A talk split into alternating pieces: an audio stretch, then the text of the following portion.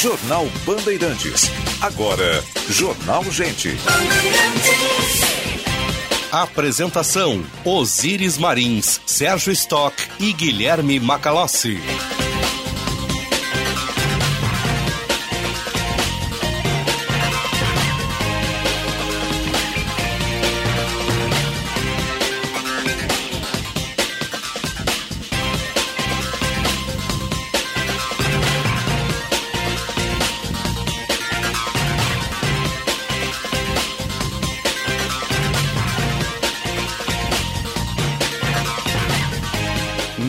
9 horas marcou o sinal da Rádio Bandeirantes, temperatura em Porto Alegre, 20 graus e 8 décimos. Muito bom dia, eu sou Osíris Marins, ao lado do Sérgio Stock e do Guilherme Macalossi, estamos abrindo o Jornal Gente. Informação, análise, projeção dos fatos que mexem com a sua vida, em primeiro lugar, no ar em FM 94,9, aplicativo Band Rádios, baixe o aplicativo Band Rádios, nos ouça em qualquer parte do mundo.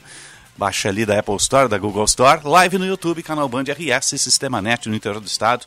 Ali no Tocom da Net você coloca no canal Rádios, Rádio Band Pua e vai ter nosso sinal digital. Vamos com vocês até às 11, depois tem atualidades esportivas com Luiz Henrique Benfica repercutindo e projetando, repercutindo o clássico Granal de sábado e já projetando o de quarta-feira, assim bem como o jogo de ontem. O Brasil de Pelotas saiu na frente contra o Ipiranga de Erechim lá no Bento Freitas. Agora tem um jogo de volta na quarta-feira. Né? Bom dia, seu Sérgio Stock. Bom dia, Osíris. Bom dia, Macalossi. Bom dia a todos os nossos ouvintes. Uma ótima segunda-feira. Estamos entrando aí na, efetivamente na semana de Porto Alegre, dos 250 anos, né? Que maravilha. Vamos projetar um pouco Próximo Porto Alegre. sábado, né? né? Diariamente a gente vai ter uma, uma pauta e temos também uma, uma, uma, série de entrevistas, né? Dos 200, uma série de reportagens, né? Do Jean Costa com os 250 anos de Porto Alegre sendo deflagrada já a partir de hoje. Depois, na, na sexta-feira, estaremos com a programação lá no coração de Porto Alegre, trazendo todos os detalhes. Eu sou adoti, adotado por Porto Alegre, vim para cá em 69, né? tinha quatro anos, em 69 vim para cá. E aí me, me tornei porto-alegrense, né? Hoje eu nasci em Rio Grande, mas passei boa parte da minha vida, grande parte da minha vida aqui em Porto Alegre. Aqui é uma né? bancada de adotados, né? É. Eu tenho um pouco menos tempo, 30 anos em Porto Alegre, mas já me considero um porto-alegrense adotado de coração. E parabéns à nossa capital pelos 250 anos. Mas, Osíris, até vou abordar aqui um tema na largada, uhum. é, que é uma decisão da Prefeitura de Porto Alegre, que foi a liberação do uso de máscaras em lugares abertos e também em lugares fechados. E saudar o comportamento da população que eu vi no sábado, especialmente, que eu estive em alguns lugares do comércio, supermercado, farmácia, essas coisas que a gente procura dar uma organizada na vida no fim de semana. Não é? Todo mundo de máscara espontaneamente, porque não percebi. há uma exigência legal neste momento. É. Porque essa, é opcional, né? Tem que respeitar de... quem quer usar. Exatamente. Então, é, é, essa decisão, para mim, é a melhor coisa que tem, que é a decisão individual, consciente, é, a pessoa se protege e protege o coletivo também. E quem não quiser usar o ar livre ou em lugar fechado, que fique à vontade, não tem uma obrigatoriedade, mas também que não se arrisque e não coloque os outros em risco. Isso é o mais bacana de tudo que está acontecendo. É. Conscientização. Então, estou vendo a maioria da população, vi no sábado a maioria da população usando máscara. Evidente que ao ar livre já há uma liberação muito maior e as pessoas não estão é. usando. Respeite quem estiver usando a máscara. É. O seu espaço vai até onde começa isso. do outro. Eu, nesse final de semana, tive, tive o desprazer de ser admoestado. Eu vinha voltando de bicicleta, domingo bem cedo, passando ali na tristeza, e fui admoestado por um cidadão de mais idade, que não estava usando, mas achou que o, o, fato de eu usar agredia ele. É. Fui, fui, fui para o desgaste de dar uma enquadrada no cidadão, infelizmente, né? mas não perdi muito tempo com isso. Mas isso é só um exemplo. Né? O teu espaço vai até onde começa o teu semelhante. Respeite quem usa. Isso é fundamental. Eu gosto muito de uma expressão que diz o seguinte: aliás, o filósofo Mário Sérgio Cortella tem toda uma explicação filosófica sobre isso. Uh, a gente se acha, às vezes, importante demais. Não é? E o Cortella diz que nós somos uma partícula, é, assim, que é um bilionésimo de qualquer coisa na galáxia, no universo e assim por diante. Então, a nossa opinião parece a mais importante do mundo e, na verdade, não é. E não existe uma opinião que vai ser definitiva e que vai resolver tudo para qualquer assunto. Inclusive um assunto desses que não tem nenhum, ninguém tem nenhum interesse em saber o que, que A ou B pensa sobre máscara ou isso e aquilo. É conscientização para se cuidar. Se você quiser usar, que use. Assim como você usa uma camisa colorida ou cinza, ou a camisa do Grêmio ou a camisa do isso. Inter, não importa. Isso não, não traz nenhum não traz nenhum problema para ninguém, não é motivo de discussão. Mas muito bom, o que eu achei muito bacana é a conscientização das pessoas. Dentro de ambientes fechados, pode ser por insegurança ainda, pelas notícias que a gente está recebendo aí da China, da Coreia do Sul, da Alemanha, onde há um, um, um incremento no número de casos, inclusive na China com mortes. A Áustria é retomou máscaras. Né? Exatamente. Né? Então nós vamos vivendo dessa forma. E não tem nenhum problema nisso. Né? Porto Alegre está liberada, provavelmente o Rio Grande do Sul vai liberar também para lugares fechados, e aí vai da consciência de cada um, da liberdade de cada um. Isso é o melhor que tem. Quando alguém é consciente de uma situação, resolve de forma correta, sem briga, sem discussão, sem opinião apenas. Aliás, ninguém está interessado na opinião de ninguém sobre qualquer assunto. Né? É verdade. E tem outra questão, tá? Em seguida vai começar a vacinação para influenza na rede pública, já tem a tetravalente na Pamel. Quem puder, faz a vacina, tá? E com relação às crianças, leve seu filho para vacinar. É fundamental aumentar a cobertura vacinal. Quanto mais cedo isso for feito, mais cedo a gente aniquila com a pandemia, né? Bom dia, Macalossi. Bom dia, Osíris. Bom dia, Sérgio. Eu vou me gabar aqui. Eu acertei o resultado do Grenal. Grenal? Que Grenal? Teve? Eu acertei. Tinha que falar de esporte na largada, né, Sérgio? Sim, tanto problema no mundo, vem falar Rogério de futebol. Mendelski, que falou que ia ser 3x1. Tanto problema no mundo, mundo em guerra, pandemia, tu quer falar de Grenal, tia? de Grenal, é, né? isso? Eu respondi dizendo, vai ser 3x0, um gol para cada colorado no estúdio. É. Aí, a Fernanda Nudelman está de prova, nosso vídeo no YouTube, né? Também é registro. Enfim, apenas para registrar. É, mas eu vou dizer que eu fiz esse palpite sem muita fé, né? É, tanto é que não jogou assim, na KTO. Não jogou, o... exatamente. É, Aliás, um, um, fenômeno, tá? Eu, como gremista, andei as ruas de Porto Alegre, um certo odor, assim, de... Uh, como vou dizer assim? Uh, quando a pessoa tira Cuidado. as coisas do armário, sabe? Ah, é. Naftalina? É um certo odor de naftalina, porque tinha muita gente com a camisa do Grêmio, fazia tanto tempo que eu não via. Mas eu fiquei feliz vai em ver. apanhar dos gremistas. Não, mas eu sou gremista, tô falando, eu assim, nossa, mas realmente fazia muito tempo que eu não via. Que bom que os gremistas continuem a manter a camisa fora dos armários, porque nós precisamos dela, é vistosa e vencedora. Bem, a informação importante hoje, a Bolsa da Rússia volta a abrir depois de um mês fechada, Osiris e há uma expectativa para ver qual que vai ser o tamanho do prejuízo somado. De qualquer modo, o fato é que a guerra prossegue ao custo altíssimo para os russos e para os ucranianos, uhum. mas a Rússia está isolada internacionalmente e ela tem as suas reservas hoje bloqueadas por conta do desligamento em parte do sistema SWIFT.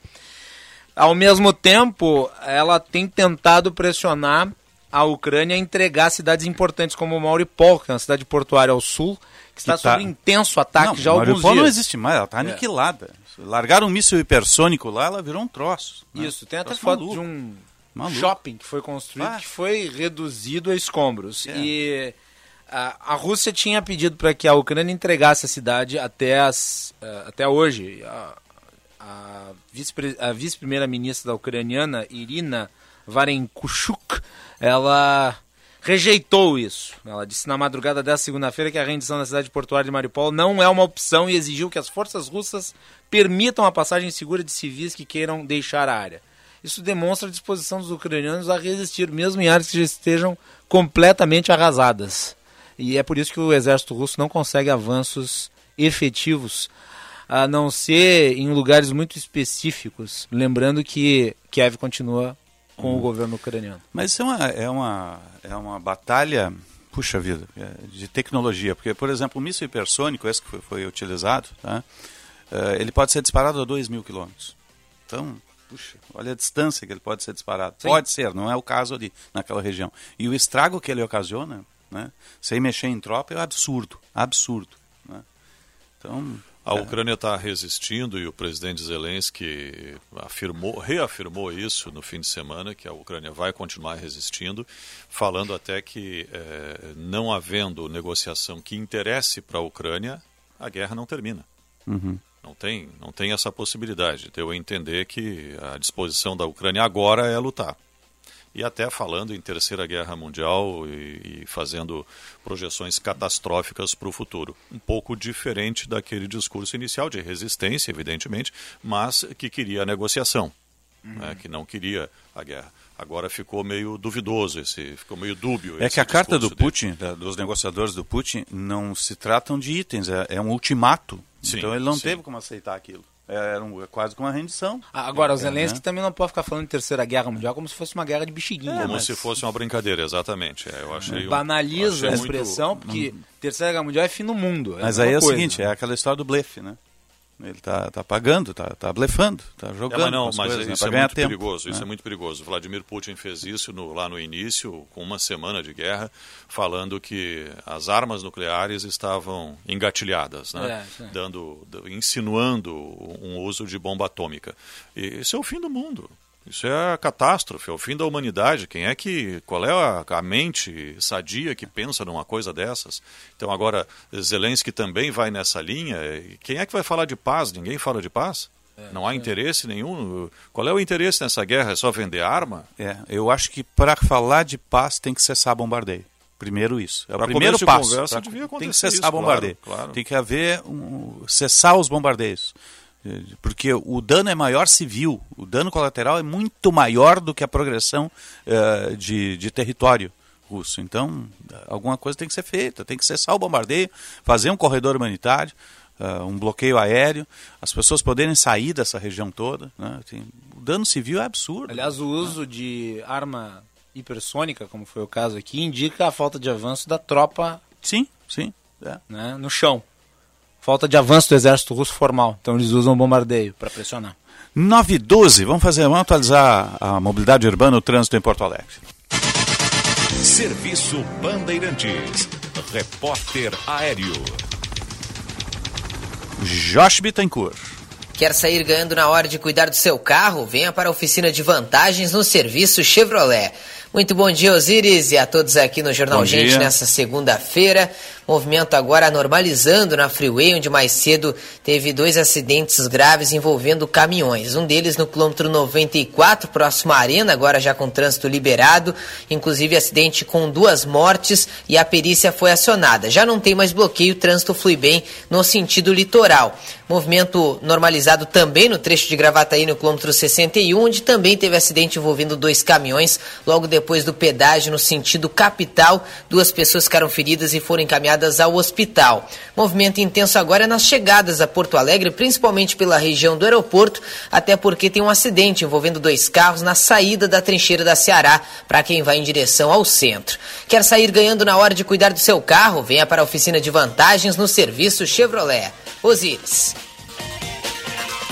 Obrigado, Jorge. Agora, metrô de superfície aeroportos, previsão do tempo. Serviço Bandeirantes. O Aeroporto Internacional Salgado Filho segue aberto para pousos e decolagens, operando visualmente nesta manhã de segunda-feira. Não há atrasos ou cancelamentos dentre partidas e chegadas programadas até a meia-noite. E o serviço da Transurb também funcionam normalmente, com trens a cada 12 minutos em ambos os sentidos. Com as informações do aeroporto e da Transurb, Gilberto Echauri. Serviço Bandeirantes. Previsão do tempo. 9 e 14, 20 graus a temperatura em Porto Alegre. A hora certa para a CDL Porto Alegre, soluções inteligentes para o seu negócio e GBUX, a proteção certa para a sua família. E a temperatura com céu claro na capital dos gaúchos, poucas nuvens.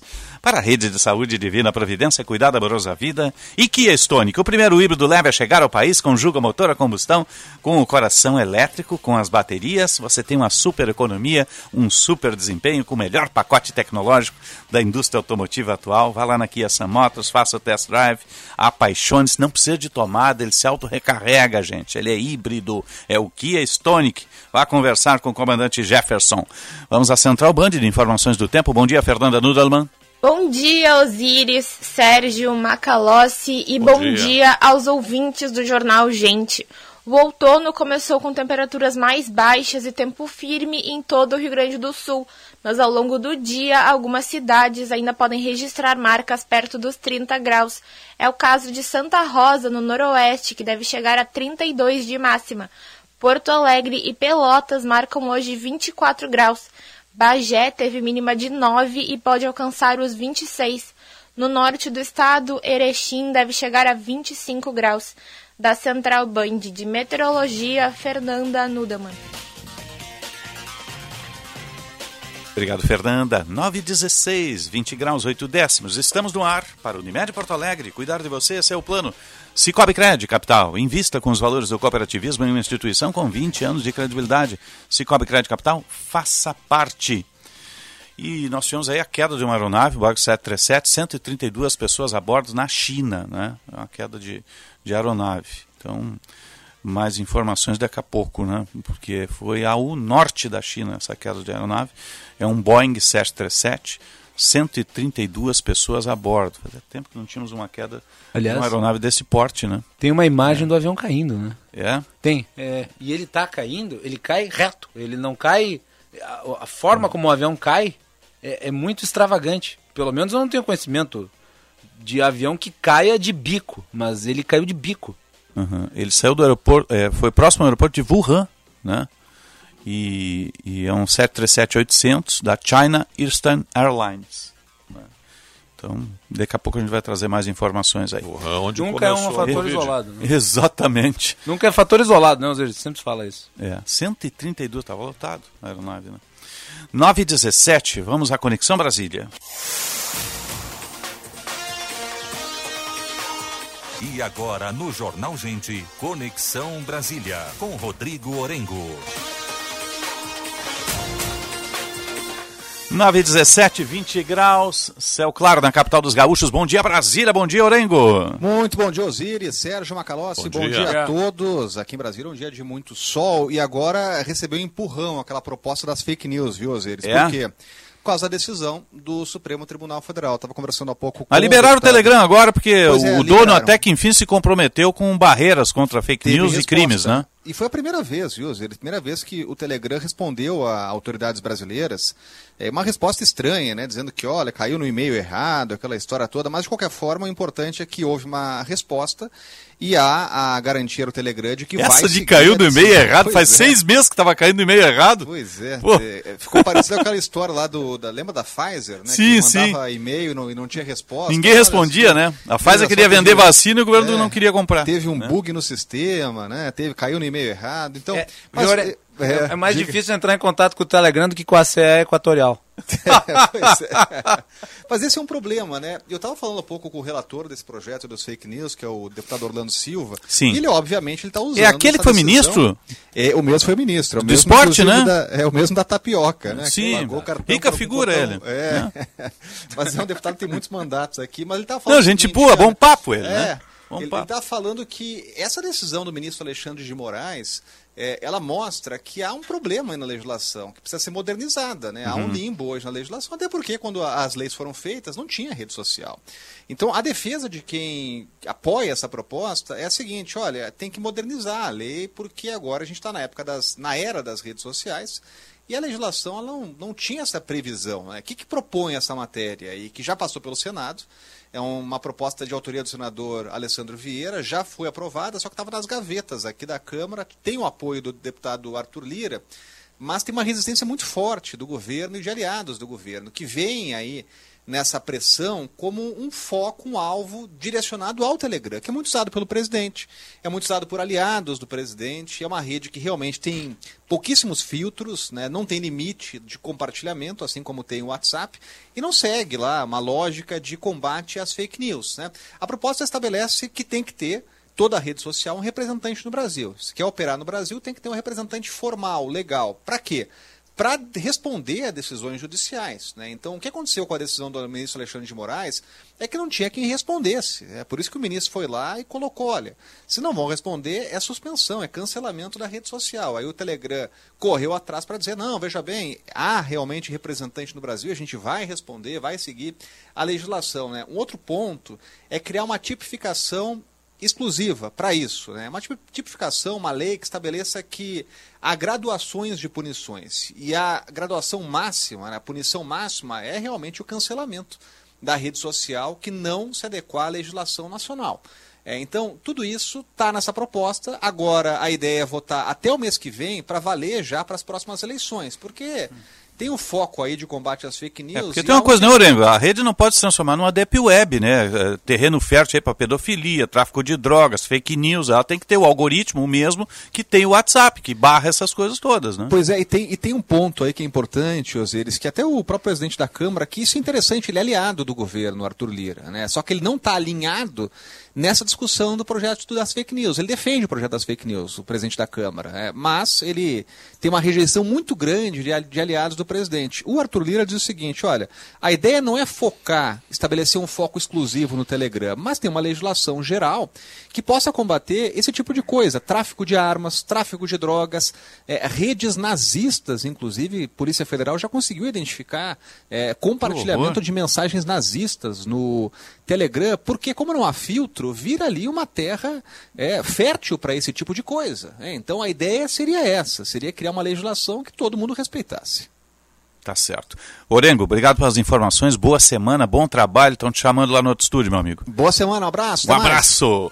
Rodrigo Orengo, Capital Federal, sempre falando aqui para a rede Master Hotéis. Cada hotel, uma experiência master.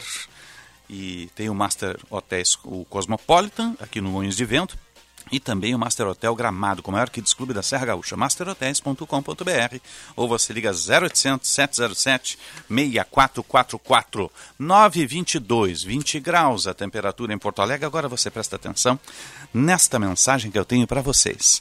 Começou a Parada Solidária, uma campanha da EGR em parceria com a Fundação Gaúcha dos Bancos Sociais da Fiergs para arrecadação e distribuição de alimentos para famílias em situação de vulnerabilidade em todo o estado.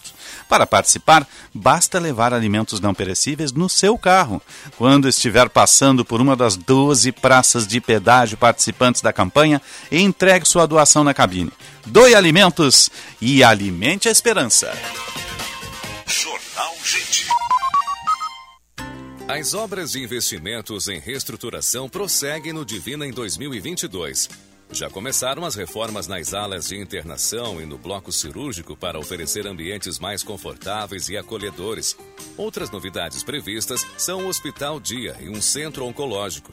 Ainda em 2022, o Divina abrirá mais 10 leitos de UTI os investimentos cumprem o propósito de cuidado amoroso à vida da rede de saúde Divina Providência. Em uma era de conexão, nossa razão de existir começa na relação entre as pessoas para que possamos humanizar as relações financeiras. Há 21 anos, o Cicobi Crédito Capital leva prosperidade, transforma vidas e rompe barreiras no Paraná, São Paulo e Rio Grande do Sul, inspirando confiança e promovendo justiça financeira para cerca de 50 mil cooperados. Foram nessas relações que construímos nossa força, tratando as pessoas como o maior patrimônio de uma instituição financeira feita de valores. Cicobi Crédito Capital, 21 anos promovendo justiça financeira e prosperidade.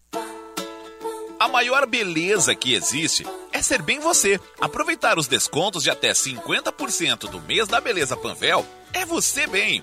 Confira kit Pantene, hidratação shampoo mais condicionador por R$ 26,99. Protetor solar facial, Isgin Fusion Water, 5 stars, fator 60 por R$ 74,90. Mês da Beleza Panvel. Baixe o app e aproveite. Panvel, bem você, você bem. A Transurb está na mira da privatização. É a entrega de bilhões de patrimônio público a empresas que colocam o lucro acima das pessoas. No Rio de Janeiro, onde o metrô é privado, os acidentes são constantes e a passagem custa R$ 5,80. É a mais alta no país. É isso que você quer para a Transurb? Um outro modelo de transporte é possível. O Metrô RS defende um serviço de qualidade com investimento público e retorno para a sociedade. Defenda o trem público. Uma campanha do Metrô RS, privatizar é o fim da linha. Kia Stonic. O primeiro híbrido para você circular com muito mais economia. Motor capa 1.0 turbo GDI com 120 cavalos de potência. Faróis de LED, central multimídia com tela de 8 polegadas e espelhamento sem fio para smartphones. Disponível a pronta entrega na Sam Motors. Vá até a Avenida Ipiranga 8113 ou Avenida Ceará 370.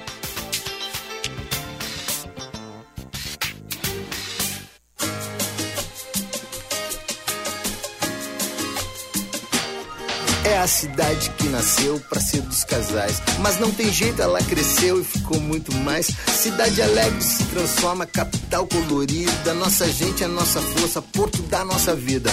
O centro é nosso coração Na brisa da orla vem a nossa emoção. Zona Norte, Ponja, Restinga, Morro da TV. Tô te vendo aqui de cima, olha lá o Iberê.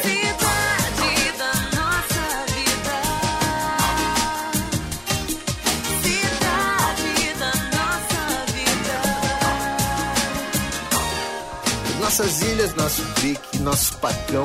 Quatro distritos tá no pique da nova visão. Ficar de frente pro Guaíba faz a gente se inspirar. Nossa cultura também tem o seu valor, o seu lugar. Salve São Pedro, Araújo, salve o nosso samba, salve a OSPA, o hip hop, que saudades da Muamba. E no domingo vai ter Grenal, Porto Alegre, eu boto fé. Viva a nossa capital! Cidade da nossa vida. Porto Alegre, eu boto fé. Viva a nossa capital! Cidade da nossa vida. Uma homenagem da Prefeitura de Porto Alegre aos 250 anos da cidade da nossa vida. Confira a programação completa em poa250anos.com.br. Bandeirantes. Jornal Gente.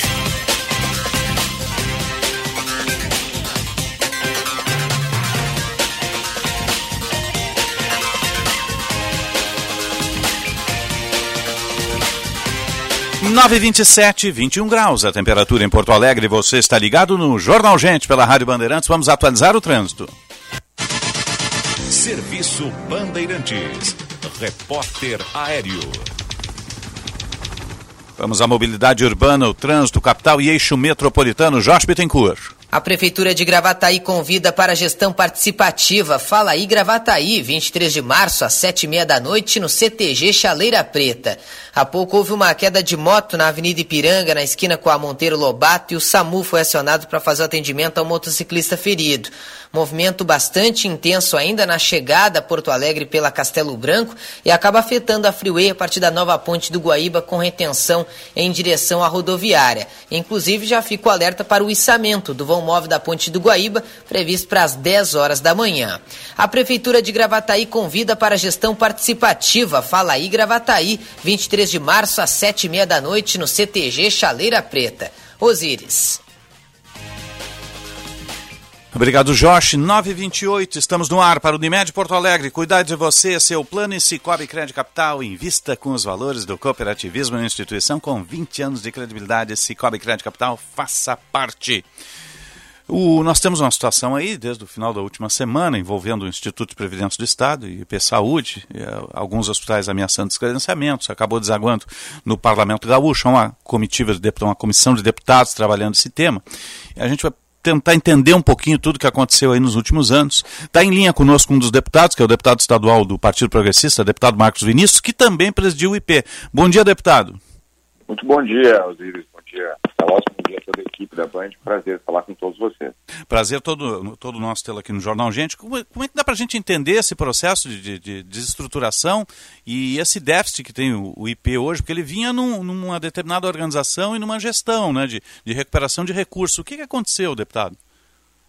Bom, a primeira coisa que é importante registrar é que o IP Saúde, embora tenha o nome saúde no uhum. seu nome e se relacione com hospitais, médicos, clínicas, na estrutura estatal, ele figura como uma política de recursos humanos do Estado. Ele não é uma política pública de saúde, é uma política pública de recursos humanos, para atendimento dos servidores. Então, sempre né, o IP Saúde estará conectado aos movimentos de recursos humanos, de RH do Estado. Isso eu estou me referindo porque toda vez que o Estado teve atrasos de salários, isso gerou reflexos no IP Saúde. Ah, Toda sim. vez que o Estado demonstrou dificuldade de fazer reposição salarial, também teve reflexos no IP Saúde. Em 2015, no início do governo Sartori, quando as contas do Estado acabaram se agravando, final do governo Tarso, início do governo Sartori, as contas acabaram se agravando, o IP Saúde, além de estar com as contas em dia naquele ano, em 2015, ele ainda tinha uma reserva atuarial, que era um saldo, os depósitos em caixa, na ordem de 280, 290 milhões de reais. A reserva atuarial para um plano de saúde, assim como um sistema de previdência, é um depósito, é um seguro que acaba né, essas instituições tendo de manter para poder estar, vamos dizer assim, com um saldo, com uma reserva, quando a pirâmide etária começar a ser invertida, ou seja, quando a, a massa de usuários e contribuintes começar a gastar mais do que está arrecadando. Isso, repito, em 2015, né, o início do governo Sartori, antes da, das dificuldades econômicas do Estado eh, se agravarem mais. De lá para cá, de, do- de 2015 para cá, nós só fomos deixar de ter parcelamentos de salários agora em 2021. Né? então, o que eu quero dizer com isso é que toda vez que o IPESA, toda vez que o Estado pagava sua folha atrasado, com 60 dias, 30 dias ou 90 dias, como aconteceu, o recolhimento para o IP Saúde também chegava atrasado. Ou seja, se o funcionário né, recebia seu salário com 30 dias de atraso, o desconto dele para o IP Saúde chegava no caixa do Instituto com 30 dias de atraso. Se ele recebia com 90, pagava com 90. O IP Saúde, de 2015 até 2018, durante todo o governo Sartori, não atrasou pagamentos de prestadores, não atrasou pagamentos de hospitais, clínicas ou algo do tipo, porque tinha essa reserva de 286, 290 milhões né, no seu caixa. Virado do governo Sartori para o governo Leite, sem reservas atuariais e ainda né, com dificuldades de pagamento de salários em dia, né, com todas essas questões atreladas à área de recursos humanos, o IP Saúde começou então a ter um desequilíbrio entre a, o- a entrada de despesas e a possibilidade de quitação das mesmas. E esse foi um, um movimento que acabou afetando muito as contas do Instituto. Eu fui ingressado no IP Saúde na condição de presidente em agosto de 2019. Naquela ocasião, Sim. o IP Saúde tinha aproximadamente 600 milhões de reais de dívidas já acumuladas, que eram contas médicas, contas de internações que os hospitais já haviam apresentado para o Instituto. Isso representava, Osiris, mais ou menos assim, três meses de atraso né, nos pagamentos com os prestadores. Mas o IP né, pagava, ao final desses três meses, o que era lançado. É, é, na verdade, o tempo médio de atraso da folha de pagamento que nós acabamos presenciando no Estado. Nós fizemos todo um trabalho naquela ocasião para poder recuperar créditos que o IP Saúde tinha, porque apesar de dívidas com os hospitais, o IP Saúde também tinha um volume muito expressivo de créditos a receber, aproximadamente 600 milhões também de receitas a receber, do próprio executivo estadual, que ainda não pagava eh, algum, alguns valores que eram referentes do Instituto, mas também dívidas que o Tribunal de Justiça tinha para o IP, que a Assembleia Legislativa tinha para o IP, o próprio Ministério Público Estadual. Então, nós startamos ali em 2019 um processo de negociação, de diálogo, de cobrança, que, é- que naquele momento conseguimos né, melhorar significativamente as contas do IP Saúde. E ao final do ano de 2020, nós tivemos o primeiro período superavitário no IP Saúde depois de cinco anos. As dívidas do IP Saúde até março de 2021 tinham caído de 630, 640 Sim. milhões de reais para aproximadamente 220 milhões. Deputado, Deputado, o deputado. Sérgio tem uma questão veio a pandemia, né? Sim, me permita, me permita justamente partir desse ponto. É Claro. Sérgio Stock aqui. Bom dia, deputado. Bom dia, o, Sérgio. O, IP, é, o que o senhor está narrando aí e, e relatando esse- esses últimos anos é a história do IP Saúde, né? Sempre com Exato. altos e baixos e com dificuldades. Mas nós tivemos a pandemia, que evidentemente deve ter trazido muito mais custo, mas tivemos também um aporte de recursos federais para os estados, e o Rio Grande do Sul também recebeu, justamente para a área da saúde. É, e eu, eu queria que o senhor analisasse esse período aí. O que, que aconteceu que agravou essa situação e o que, que precisa ser feito daqui para frente, porque agora os salários estão sendo pagos em dia já há Isso. algum tempo, Tá. então o repasse para o IP também deve estar sendo feito em dia. Exato. Bom, primeiro, esses repasses do governo federal durante a pandemia para a área da saúde, eles não atingem o IP. né? foram repasses encaminhados para atendimento SUS, né? para atendimento à população geral do Estado. Como disse, o IP Saúde é uma política de recursos humanos, é uma política de prestação de assistência à saúde para os servidores do Estado. Então, eh, legalmente, mesmo que o Estado tenha recebido dinheiro federal para custear despesas de saúde na pandemia, legalmente ele não poderia usar esses recursos para custear despesas ou as próprias dívidas do executivo com o IP Saúde. Esses recursos não podem ser eles, é, destinados para essa razão. Tudo que o IP Saúde conseguiu arrecadar de receitas extraordinárias durante esse período, de 2009 até março de 2021, enquanto eu estive lá, foram recursos de negociação de dívidas que o Instituto tinha. Uh, por exemplo, no governo Tarso, uh, foi, foi deixado de pagar duas cotas patronais de contribuição. No governo Sartori, mais duas. O que, que é a cota patronal? O servidor público ele paga 3,1% no seu contra-cheque para o IP Saúde. E o Estado paga mais 3,1%. No governo Tarso, foram deixados de pagar duas dessas parcelas, que dá quase 50 milhões cada uma. E no governo Sartori, mais duas. Então, nós conseguimos fazer esse movimento. Mas, efetivamente, para que o IP possa construir um, um ambiente de equilíbrio nas suas receitas, é, tem que ter um, um, aumento de arrecadação, tem que ter um, um incremento de receita.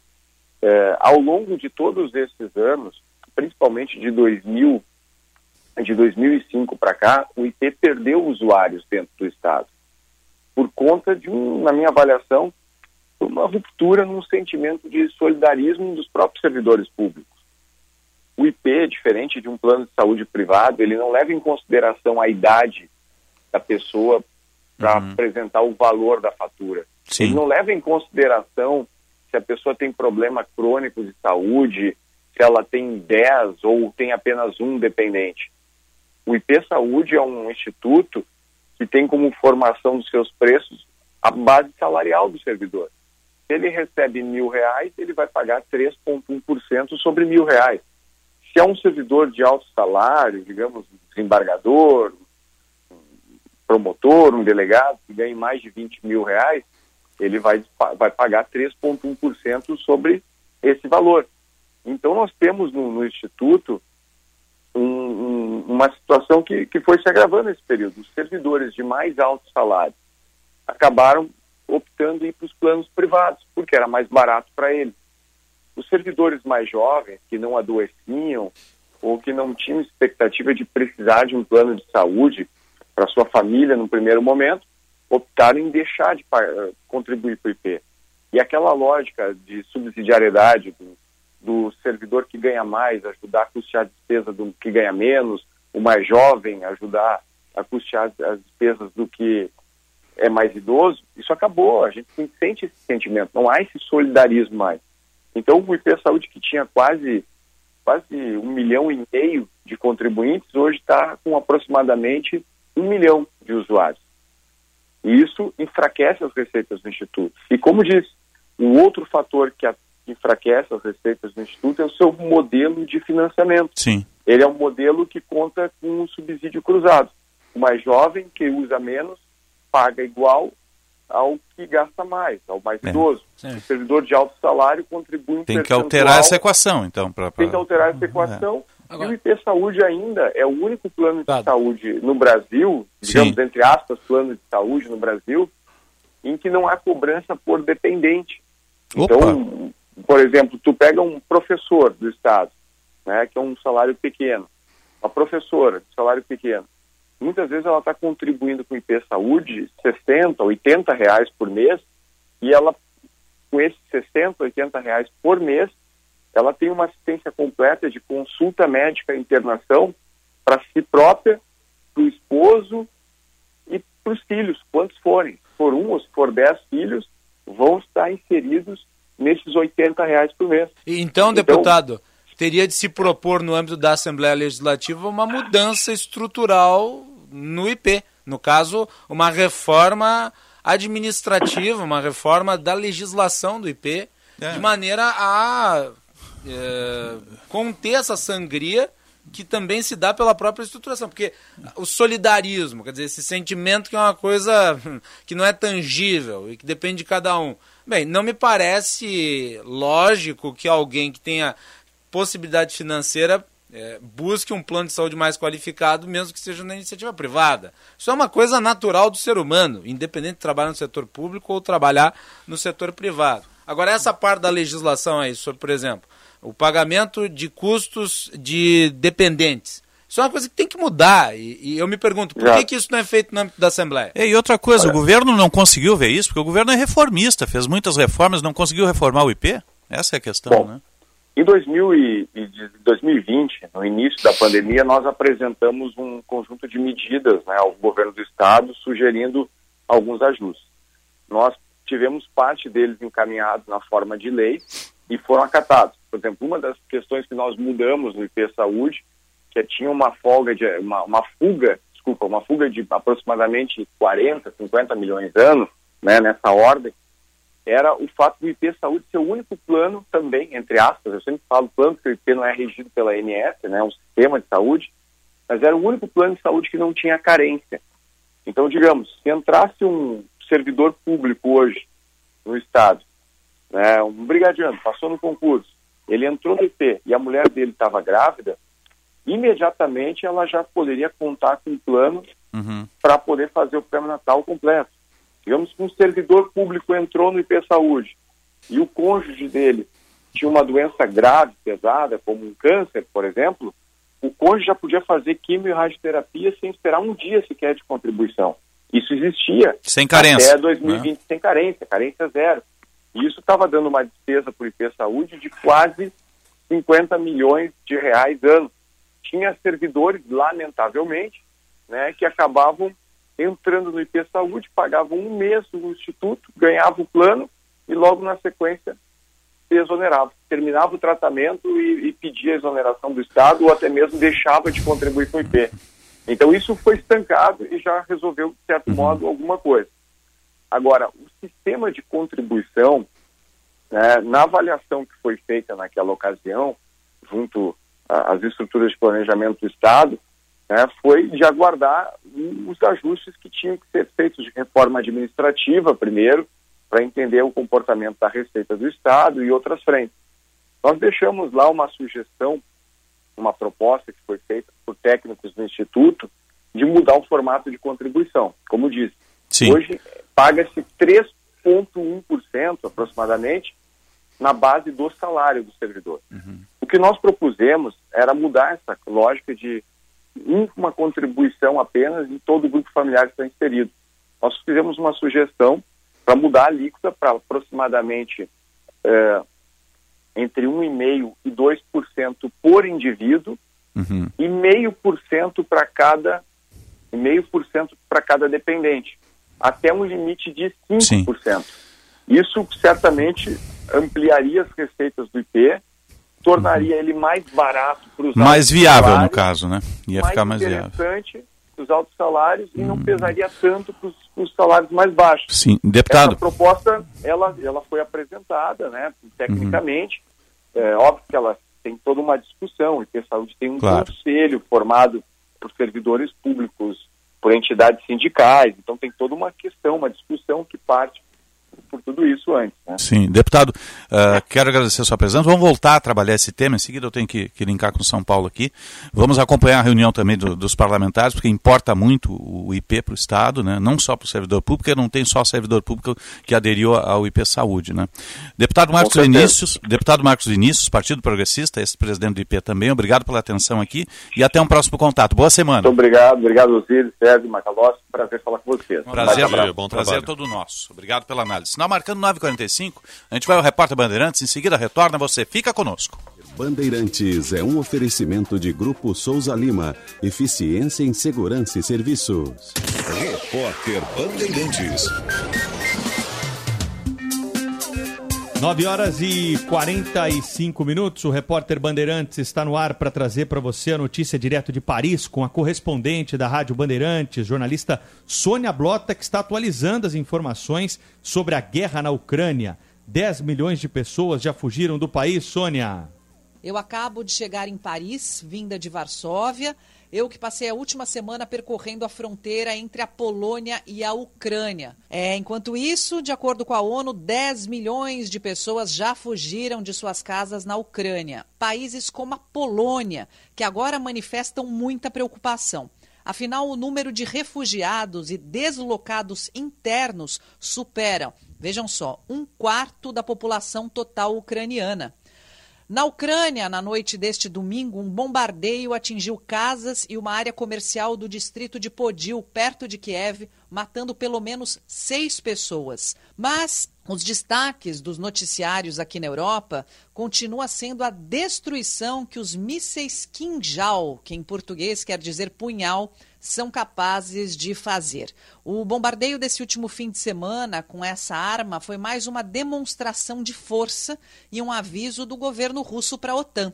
Como quem diz, olha, vocês pressionarem muito, nós temos um míssil hipersônico que viaja cerca de cinco vezes a velocidade do som e atinge alvos a 2 mil quilômetros de distância. Pois é.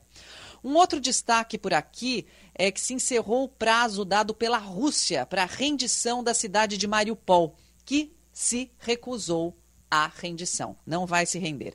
Os bombardeios por lá continuam e o chefe da diplomacia da União Europeia, Joseph Borrell, fala em evidente crime de guerra por parte da Rússia. Já o presidente da Ucrânia, Volodymyr Zelensky, destaca reconhecer a independência das regiões separatistas de Donetsk e Lugansk, como exige a Rússia.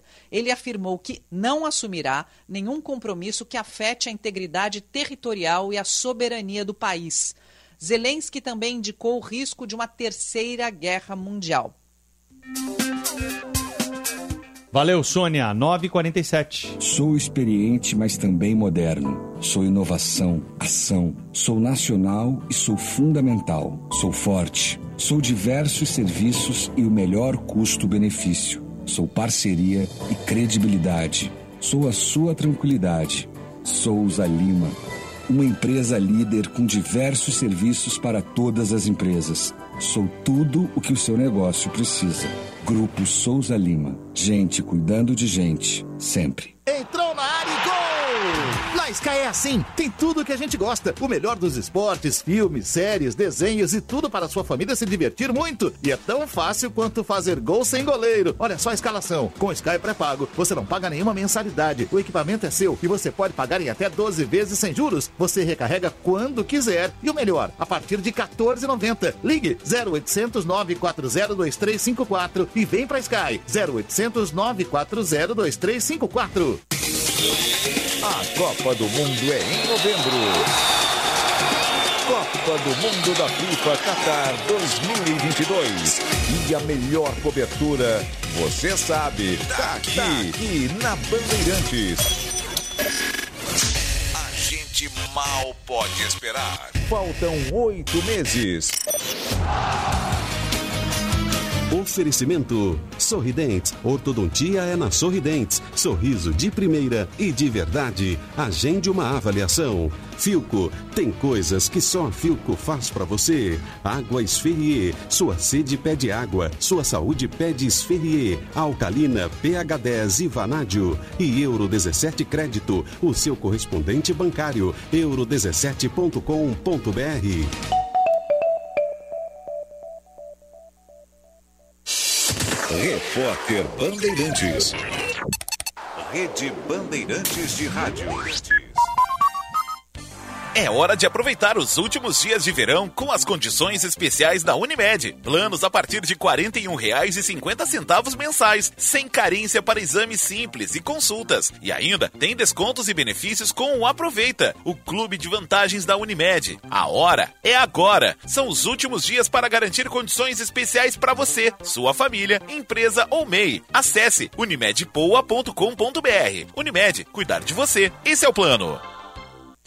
O Instituto Desenvolve Pecuária debate o mercado de carnes de qualidade e conversa com Istvan Vessel, a maior referência em carnes do Brasil. Vessel lançou no Brasil a carne maturada, o carpaccio e o hambúrguer de pura carne.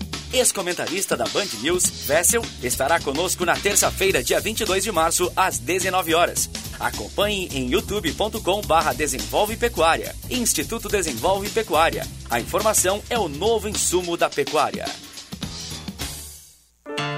Os patrocinadores Ouro, Husqvarna, Sicredi, Singenta e Banrisul. E os patrocinadores Prata, Massa e Ferguson. E Ara Brasil Fertilizantes e Cressol convidam. Vem pra Expo Água Fubra, tradição. Vem pra Expo Agro fazer parte dessa integração. Expo Agro Afubra 20 anos, de 23 a 26 de março, em Rincão del Rei, Rio Pardo. Participe! Conta de luz alta nesse verão? Economize já! Só na Espaço Luz você tem energia sustentável, com qualidade e garantia. Na praia, no campo, na sua empresa, aonde você estiver.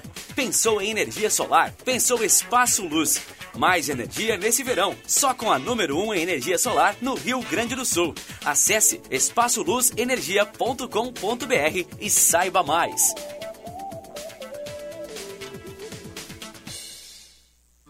Porto Alegre contra a dengue. A Prefeitura de Porto Alegre está empenhada em combater a dengue, com técnicos da Secretaria de Saúde, percorrendo os bairros para identificar e eliminar focos do mosquito, além dos serviços de varrição, capina e retirada de lixo em praças e vias públicas. Você também pode e deve ajudar. Evite o acúmulo de água parada em pátios e terrenos, especialmente em vasos, pneus, garrafas e entulhos. Prefeitura de Porto Alegre. Mais cidade, mais vida. Os policiais civis, policiais penais e profissionais da perícia permanecem na linha de frente desde o início da pandemia, entregando resultados positivos em defesa da sociedade gaúcha. Assim como os estados de São Paulo e Rio de Janeiro concederam reajuste salarial aos seus policiais, este é o momento do Rio Grande do Sul fazer a sua parte. Senhor governador, dialogue conosco, valorize quem defende a sociedade. A CPRS, a CRIGS, a Maperg Sindicato, ASDEP, Sindiperícias RS, Simpol RS e o GIRME Sindicato. Para fortalecer a alfabetização, o governo federal, por meio do Ministério da Educação, trouxe para o país o Grafogame, um aplicativo para celulares, tablets e computadores para os alunos praticarem em família atividades educativas e muito divertidas e os professores utilizarem nas aulas. Conheça o Grafogame em alfabetização.mec.gov.br e baixe gratuitamente nas lojas virtuais. Ministério da Educação, Governo Federal, Pátria Amada Brasil. Entre 23 e 26 de março acontece a maior feira da agricultura familiar do país. A Expo Agro Afubra 2022 está de volta com mais de 400 expositores entre empresas, instituições e entidades. Um incentivo à diversificação de culturas nas propriedades, aproximando as novas tecnologias e os processos de produção. São 20 anos de valorização do agricultor, do campo à cidade. E a cobertura completa que movimenta a economia do estado, você acompanha aqui na Rádio Bandeirantes, Band News FM e TV Bandeirantes. Visite a Expo Agro Afubra, de 23 a 26 de março, em Rio Pardo. Entrada franca.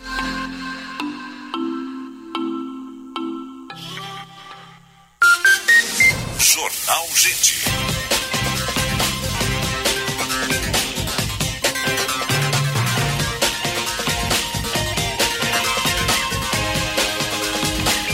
Nove horas 54 minutos, a hora certa do Jornal Gente, sempre para CDL Porto Alegre, soluções inteligentes para o seu negócio e GBUX, a proteção certa para a sua família.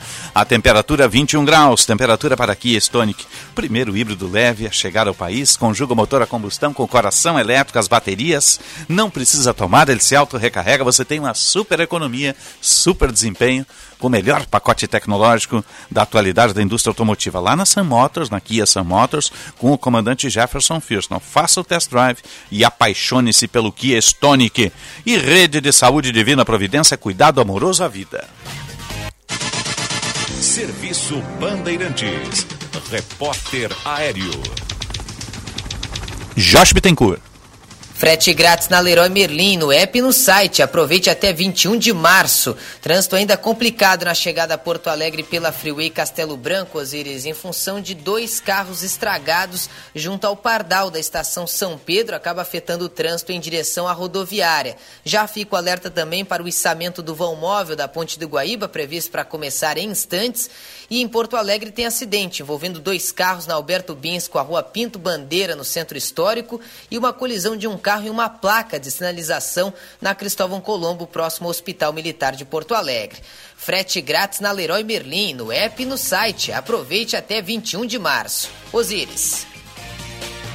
Obrigado, Josh. 955 no ar para Unimed Porto Alegre. Cuidar de você, seu plano. Cicobi Crédito Capital. Invista com os valores do cooperativismo em uma instituição com 20 anos de credibilidade. Cicobi Crédito Capital, faça parte.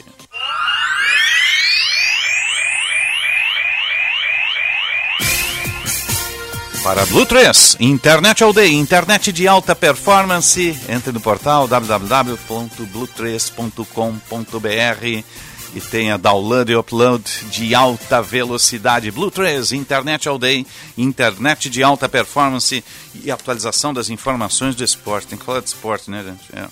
Vamos lá. Tiger Junk e Diogo Rossi.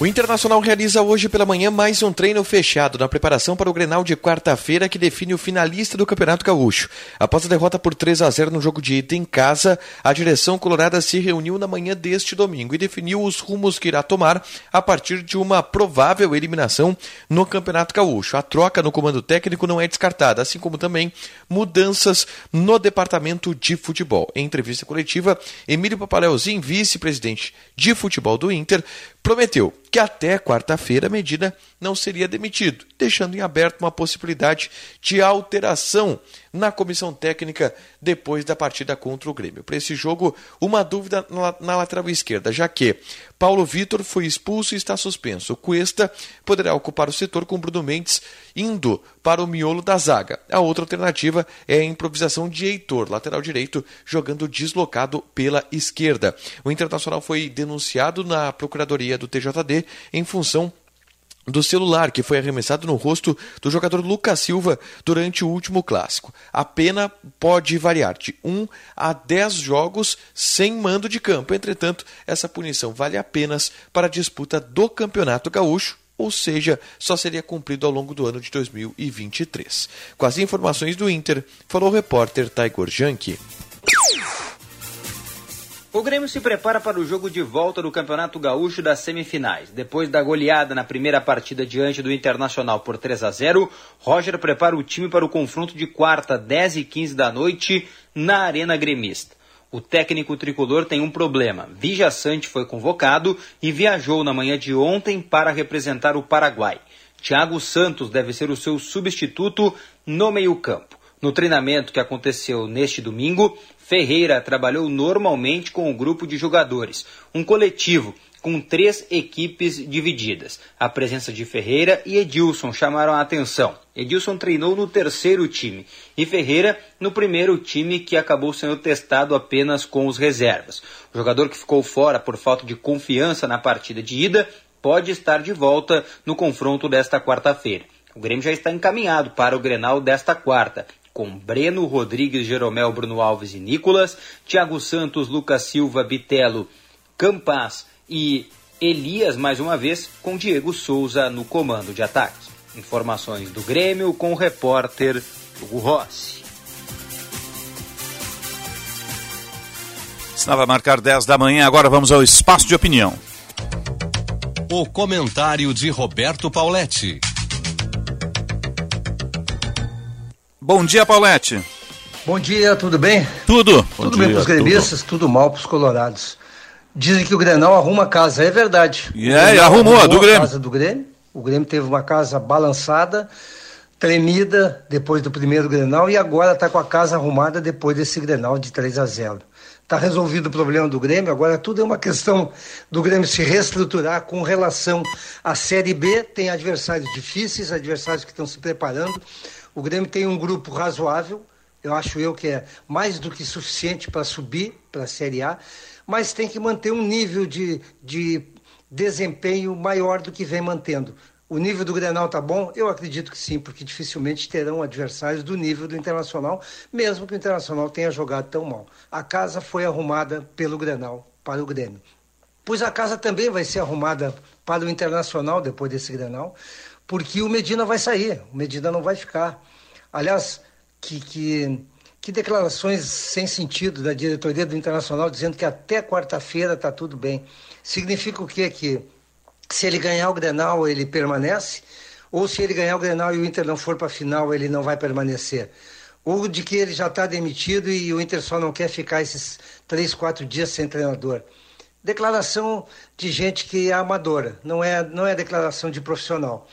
O Medina é um profissional, é um, é um mau treinador, não, não, não conseguiu nem escalar o time do Internacional, mas o Grenal arrumou a casa do Inter. O Inter agora pode sim rever toda a situação de alguns jogadores, principalmente do Daniel, que vem falhando em jogos decisivos, do Cuesta, que vem falhando em todos os jogos, do Edenilson, que desde que o Abel saiu, o Edenilson não joga mais, porque colocam o Edenilson em três posições. Primeiro volante, segundo volante, ponta direita, meio armador, quatro, cinco posições. O Edenilson se perdeu. Também tem erro dele, claro que tem. Mas o Edenilson também tem que ser reavaliado e o Tyson. O Tyson é, um, é uma decepção completa. O Tyson se acha líder e não é líder de coisa nenhuma, não porque o bom líder joga, é, desempenha alguma coisa. Fala-se de, de D'Alessandro como diretor de futebol, eu espero que não. Espero que não. O D'Alessandro também não é líder. Quando o Inter precisou dele, de 2012 para cá, ele foi capitão do time, dono do time, o Inter não ganhou mais nada. Então o Internacional também vai se arrumar graças a esse Grenal que perdeu. Alguns jogadores, como Gabriel e espero que não estejam nem em campo na, na quarta-feira, mas de qualquer forma, o Medina não será o treinador do Inter. Quem sabe o Carilli, o Carilli poderia ser uma oportunidade, já que não gostam do Dunga, não gostam do Falcão, não gostam de outros treinadores que estão fora. Quem sabe o Carilli poderia vir. Uma coisa é certa, o Inter precisa mudar. E tem que mudar dentro do vestiário a partir do seu treinador. Bom dia. A partir de amanhã a gente fala mais tranquilo sobre o Grenal, que vai ser outro bom Grenal que nós teremos na quarta-feira. Abraço. Obrigado, Paulette. Retorna no debate esportivo a partir do meio-dia, né? E os meninos retornam daqui a pouco às 11 horas com Luiz Henrique Benfica no Atualidades Esportivas, primeira edição. Semana de Clássico Grenal, na quarta-feira, né? Os colorados de cabeça inchada. Achei que ia ter, eh, ia ter alguma alteração, mas é o famoso mudar não mudando, pelo menos até o Clássico Grenal, né, Sérgio? É, mas eu acho que a continuar desse jeito, e se o Internacional não tiver uma postura muito diferente quarta-feira, mesmo que não se classifique, o que é muito difícil, né? É muito, não é impossível, mas é muito difícil. Tem que fazer três para ir para os pênaltis. Para ir para os pênaltis, né? Uhum. Então é, um, é, uma epopeia. Uhum. Mas digamos que o Inter vença de 2 a 0 e jogue muito bem, foi uma maravilha de jogo. É? Eu já vi um time pode comandado que, pelo Falcão que, que, que pra, levou 2 a 0 e fez 2 a 0 Pode depois. ser que dê para né? segurar o Alexander Medina. Agora, empatando, perdendo a classificação ou perdendo o jogo e, consequentemente, a classificação, eu acho que Medina está com os dias contados. Diga, Macalós. Eu não vou dizer nada, eu prefiro que vocês continuem falando da crise do Inter. Tá bom. Tchau. É quem está em crise neste momento. O Grêmio tem um time, eu diria, mediano. É um time que está organizado, jogou muito organizado sábado. O time mereceu, do Grêmio é fraco, mas é organizado. Mereceu a vitória, isso é incontestável, é. não há o que negar. O Internacional foi ridículo em campo. Um mas, não, mas é importante os gremistas não tomarem esse jogo como uma não, sagração. Não, esse né? é o ponto, exatamente. O Grêmio vai ter é muita instabilidade, tem muito trabalho a ser realizado. Esse é o ponto. Frente. Havia todo um rescaldo do jogo anterior, que o Grêmio foi muito mal, então necessariamente é. o Grêmio teria que vir melhor, isso todo mundo sabia. Não, ia repetir os erros, e o, e o, Roger alterou a postura e alterou os jogadores. Não precisa né? ser nenhum conhecedor profundo de futebol para saber que o Grêmio não ia jogar duas partidas muito ruins. Então repetiu a fórmula e se esborou. É, o Internacional né? simplesmente entrou em campo para não jogar. Com 10 segundos de jogo, o jogo começa, o Internacional sai a bola. Aí a bola exatamente vai para trás, né? Evidentemente, Sim. porque todo o time está no seu campo de defesa. O David sobe, vai lá para frente, lá fica entre os zagueiros e o jogador do Inter, que eu não dá um balão, quem, pega a bola e ao invés de tocar a bola e trabalhá-la, dá um balão para frente para nenhuma jogada. Com 10 segundos de jogo, já deu um indicativo do que seria o Internacional é. durante todo o jogo. E foi muito ruim. 10 e 4. Jornal Gente. É cedo para começar a programar o seu final de ano? No Hotel Master Gramado, não é não. Já iniciamos as vendas das ceias de Natal e Réveillon. O pacote inclui a hospedagem mais o jantar. E claro, se você comprar antecipado, garante o melhor preço. Não deixe para a última hora. Acesse nosso site www.masterhotels.com.br ou fale com nossa equipe pelo 0800 707 6444 e faça já a sua reserva. Te esperamos para celebrar a época mais iluminada da Serra Gaúcha. Aumente a rentabilidade do seu negócio. Conheça as consultas positivas da CDL Porto Alegre. Otimize suas vendas e reduza o risco de inadimplência. Com a inteligência analítica da Boa Vista, sua empresa tem acesso ao comportamento completo de crédito de milhões de clientes. Quer ajuda para descobrir as melhores oportunidades para o seu negócio? Acesse o nosso site www.cdlpoa.br ou ligue para 3017 8000 e entenda como as consultas positivas podem ajudar a sua empresa. CDL Porto Alegre. Soluções inteligentes para o seu negócio. Seu Chevrolet novo está aqui na Esponqueado Jardine. Linha Onix 2022 com entrada reduzida e taxa de juros especial. Tracker 2022 com parcelas a partir de 990. Cruze 2022 com juros zero em 36 vezes. Esponqueado Chevrolet, a revenda que não perde negócio. No trânsito, sua responsabilidade salva vidas. Use o cinto de segurança.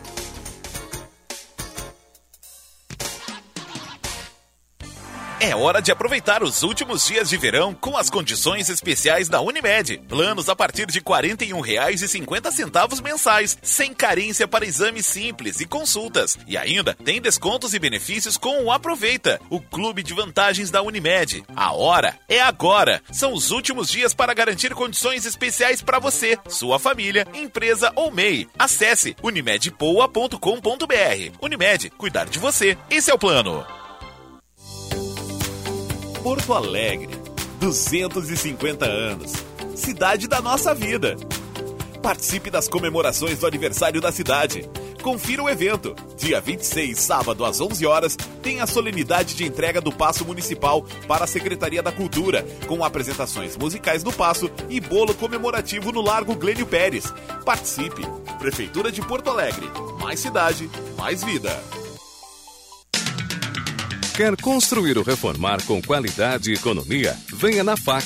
Conheça a linha completa de produtos com alta qualidade da Tigre, a marca mais conhecida e respeitada do setor da construção. A FAC Materiais de Construção tem o compromisso com o cliente e uma variedade de produtos. FAC Materiais de Construção, em Canoas, na rua Florianópolis, 2855, bairro Matias Velho. Acesse fac.com.br.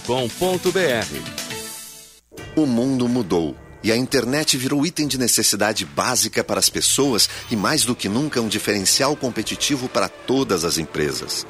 Conheça a Blue 3, internet corporativa de alta performance via fibra ótica, com estabilidade total, 100% da velocidade contratada e os melhores planos do mercado gaúcho. Acesse blue3.com.br e consulte a disponibilidade na sua região. Blue 3, internet all day. Os policiais civis, policiais penais e profissionais da perícia permanecem na linha de frente desde o início da pandemia, entregando resultados positivos em defesa da sociedade gaúcha. Assim como os estados de São Paulo e Rio de Janeiro concederam reajuste salarial aos seus policiais, este é o momento do Rio Grande do Sul fazer a sua parte. Senhor governador, dialogue conosco, valorize quem defende a sociedade. A CPRS, a CRIGS, a Maperg Sindicato, Asdep, Sindiperícias RS, Simpol RS e o GIRME Sindicato. Rádio Bandeirantes. Fechada com você.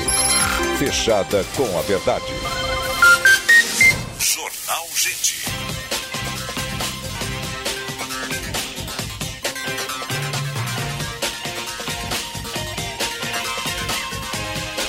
10 e 9, 21 graus, 8 décimos a temperatura. Você está ligado no Jornal Gente. Nós estamos no ar para o Unimed Porto Alegre. Cuidar de você é seu plano e Cicobi Crédito Capital. Invista com os valores do cooperativismo, instituição com 20 anos de credibilidade. Cicobi Crédito Capital, faça parte. Semana de Porto Alegre, 250 anos. Né? Nós temos aí um quarto de milênio, né? 250 anos da É. nossa Porto Alegre aqui. Que é uma cidade com características todas, especia todas especiais, né? Ah, cosmopolita, mas com um ar ainda interiorando. Cada bairro tem a sua personalidade própria. É uma capital com zona rural abundante, né? com área rural né? es- espalhada lá para o lado da, da, da zona sul e do extremo sul de Porto Alegre, tem ali o Cantagalo, Lami, aquela região toda ali. Tem o Belém Velho, tem o Vila Nova. Né? A gente tem que Porto Alegre é uma cidade, é uma capital que tem tudo. Tem tudo. Né? É. Nós temos assim o centro histórico, que é a nossa história, a nossa cultura, o surgimento da cidade. Tem eh, ah, as áreas da cidade que são ultramodernas, com arquitetura contemporânea, super desenvolvida, e bonita, enfim, tudo que é atual. Né? Nós temos praia. Temos praia. A praia do Lago Guaíba, várias É. praias, Ipanema, Lami. É. A gente é que usa a mão, né? Nós temos a área rural. né? E nós só não somos mais uma cidade industrial. né? Não, isso Nós não. somos hoje uma cidade de prestação de, de- de serviço, É. de empresa de serviço, eh, prestadoras de serviço. E uma cidade que tem eh, excelentes universidades, pelo menos duas grandes universidades, Uhum. as duas maiores né, que nós temos no Brasil, PUC e URGS, uma federal e uma privada. Todas as universidades que vêm para cá, Unicinos, UBRA, que tem campus em Porto Tem Alegre. a Ritter aí também. A Ritter dos Uhum. Reis, exatamente. Então tem um composto de escolas em todos os níveis muito bons.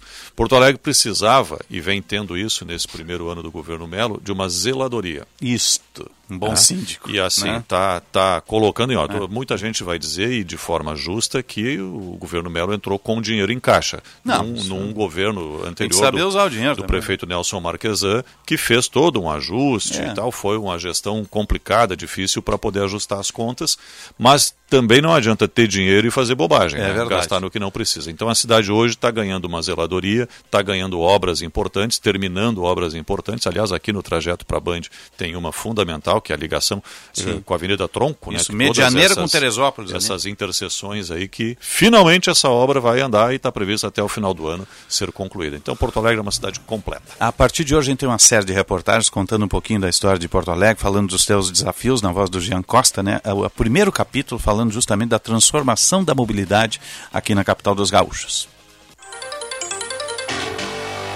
Reportagem especial. Da mobilidade em que se imaginava carros deixando o chão e como aviões ganhando o céu, aos prédios empilhando inúmeros andares e letreiros neon, a transformação de mundo imaginada pelo filme Blade Runner em 1982 se mostra como algo distante da realidade das cidades nos dias de hoje. Mas para Porto Alegre, a evolução da mobilidade urbana ao longo de sua história tem apresentado caminhos para um recomeço. Porto Alegre na história. Na visão do especialista em mobilidade urbana e transporte público, Luiz Afonso Sena, desde a motorização do transporte há 125 anos na capital até a chegada da década de 70, quando o último bonde parou de funcionar na cidade, a evolução tecnológica coloca Porto Alegre como responsável por promover uma disrupção no sistema em todo o país. Porto Alegre, cidade sorriso.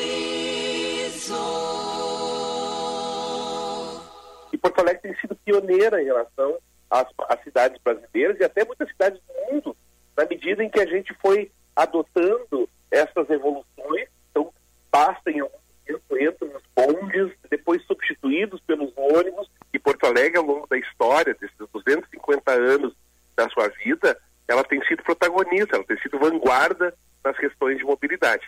Não significa que não tenha muito a fazer. E quando eu penso na razão que nos leva a acreditar que estamos mudando o país, uma voz vem lá de dentro e me diz: Entre a fiscalização do trânsito no início de carreira, a fundação da empresa pública de transporte e circulação, o ex-presidente da EPTC, Vanderlei Capelari, viu de perto as transformações do sistema de mobilidade urbana de Porto Alegre. Segundo ele, a expansão automotiva diante da evolução é um legado do pioneirismo porto-alegrense na área, principalmente na redução dos acidentes, fato que ajudou a conter ao longo de 35 anos trabalhando com o trânsito.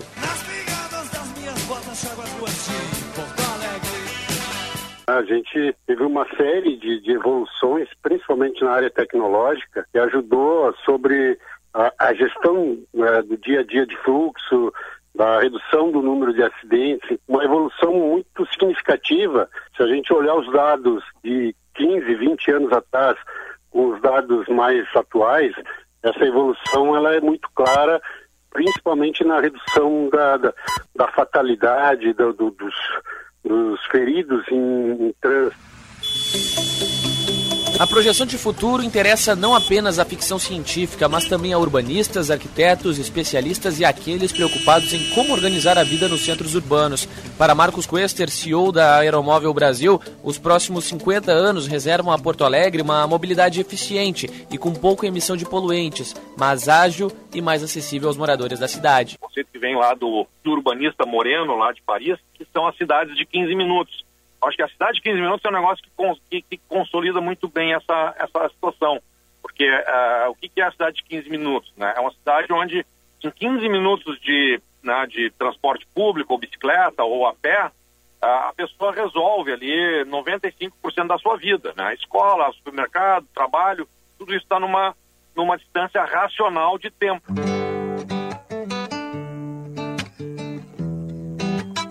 Dos trilhos ao aeromóvel, os desafios que a mobilidade urbana reserva a uma Porto Alegre em constante evolução ainda são grandes. Até lá, ideias como o plano diretor cicloviário, um transporte público arborizado, integrado e não poluente seguirão em pauta para unir o passado ao presente de uma capital dos gaúchos com perspectivas inovadoras para os próximos anos. E diante dessas constantes transformações, resta saber como uma cidade brasileira deve se moldar para o futuro.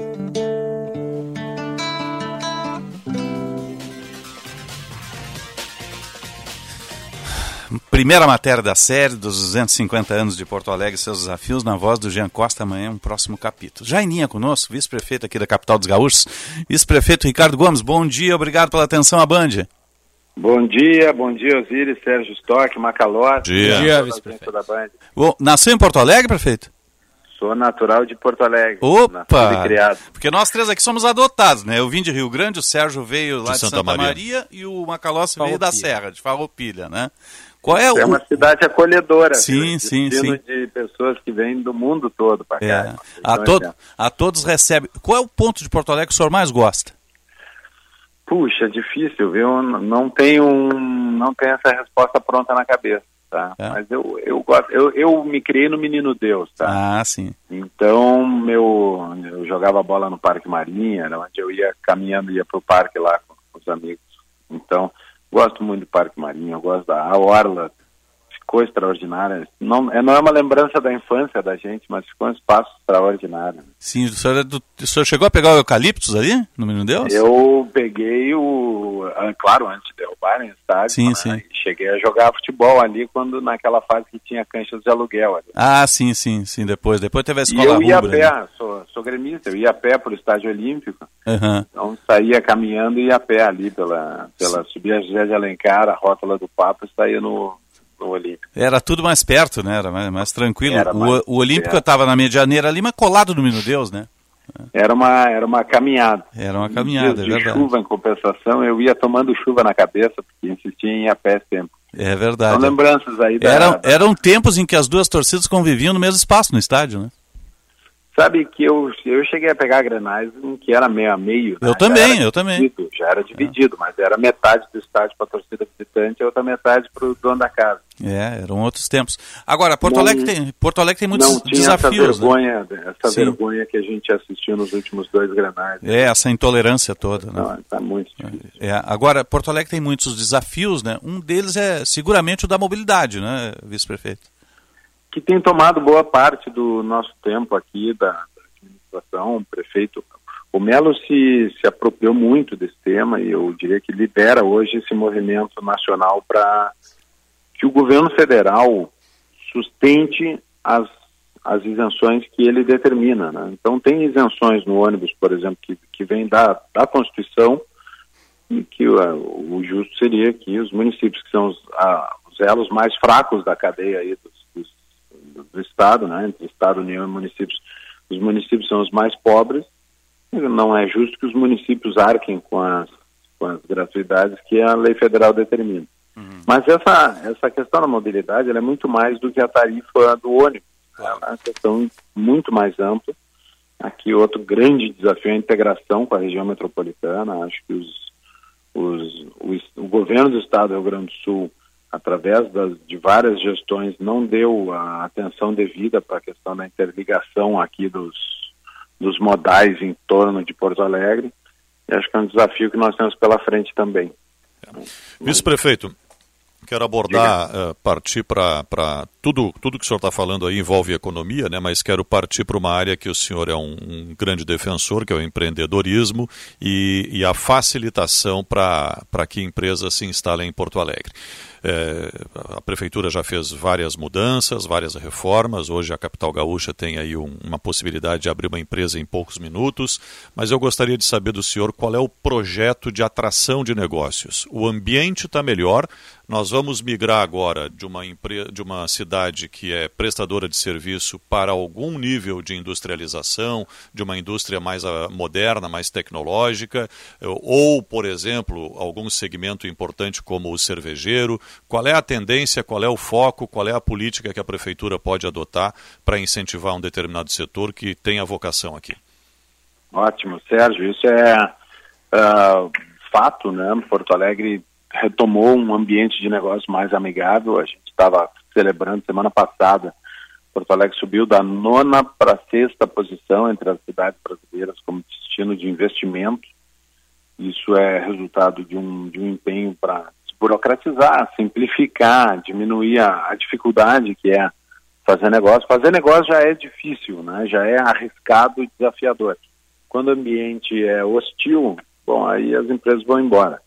Nós vamos procurar um ambiente mais amigável. E a gente está transformando a cidade. Já cancelamos a taxa é, do alvará. Hoje, sete entre dez empresas, 70% das novas empresas que abrem em Porto Alegre nascem já dispensadas de alvará por causa da lei da liberdade econômica que a gente regulamentou.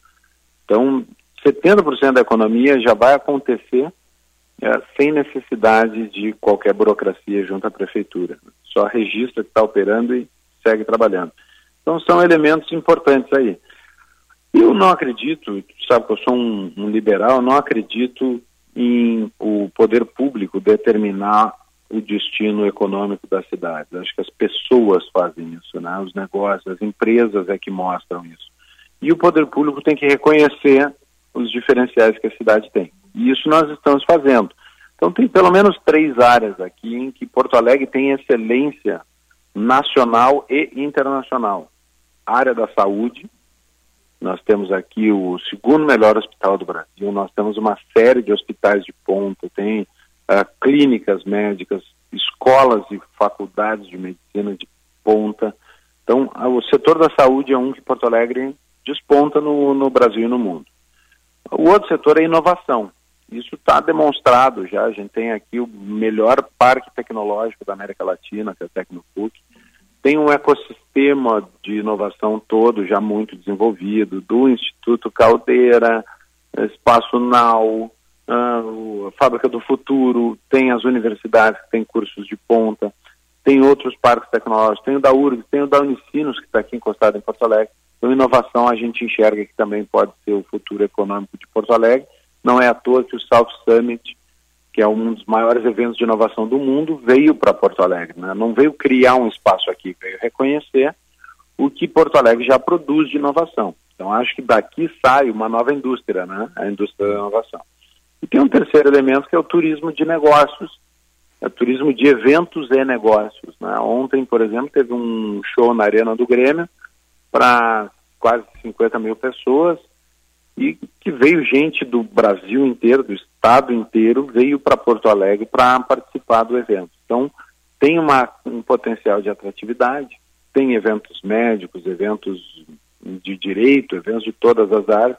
Então, essa aqui é outra Perfeito. coisa que com a nossa culinária, a nossa gastronomia, a nossa hotelaria e os nossos espaços para eventos, a gente tem condição de disputar com o Brasil e com o mundo. Vice-prefeito. Então, te dizendo assim, são pelo menos três áreas que a gente Sim. acredita que a cidade vai bombar: saúde, inovação e turismo de negócio. Certo. Vice-prefeito, Guilherme Macalossi aqui, prazer falar com o senhor. Bom dia.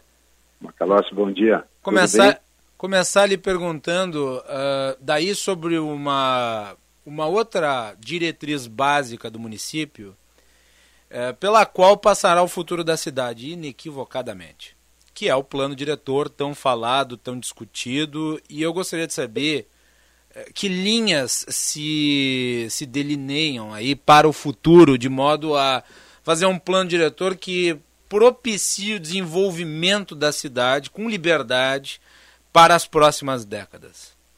Olha, excelente ponto, porque o, o Melo ele diz que o plano diretor é a lei mais importante de uma cidade, mais até do que a lei orgânica.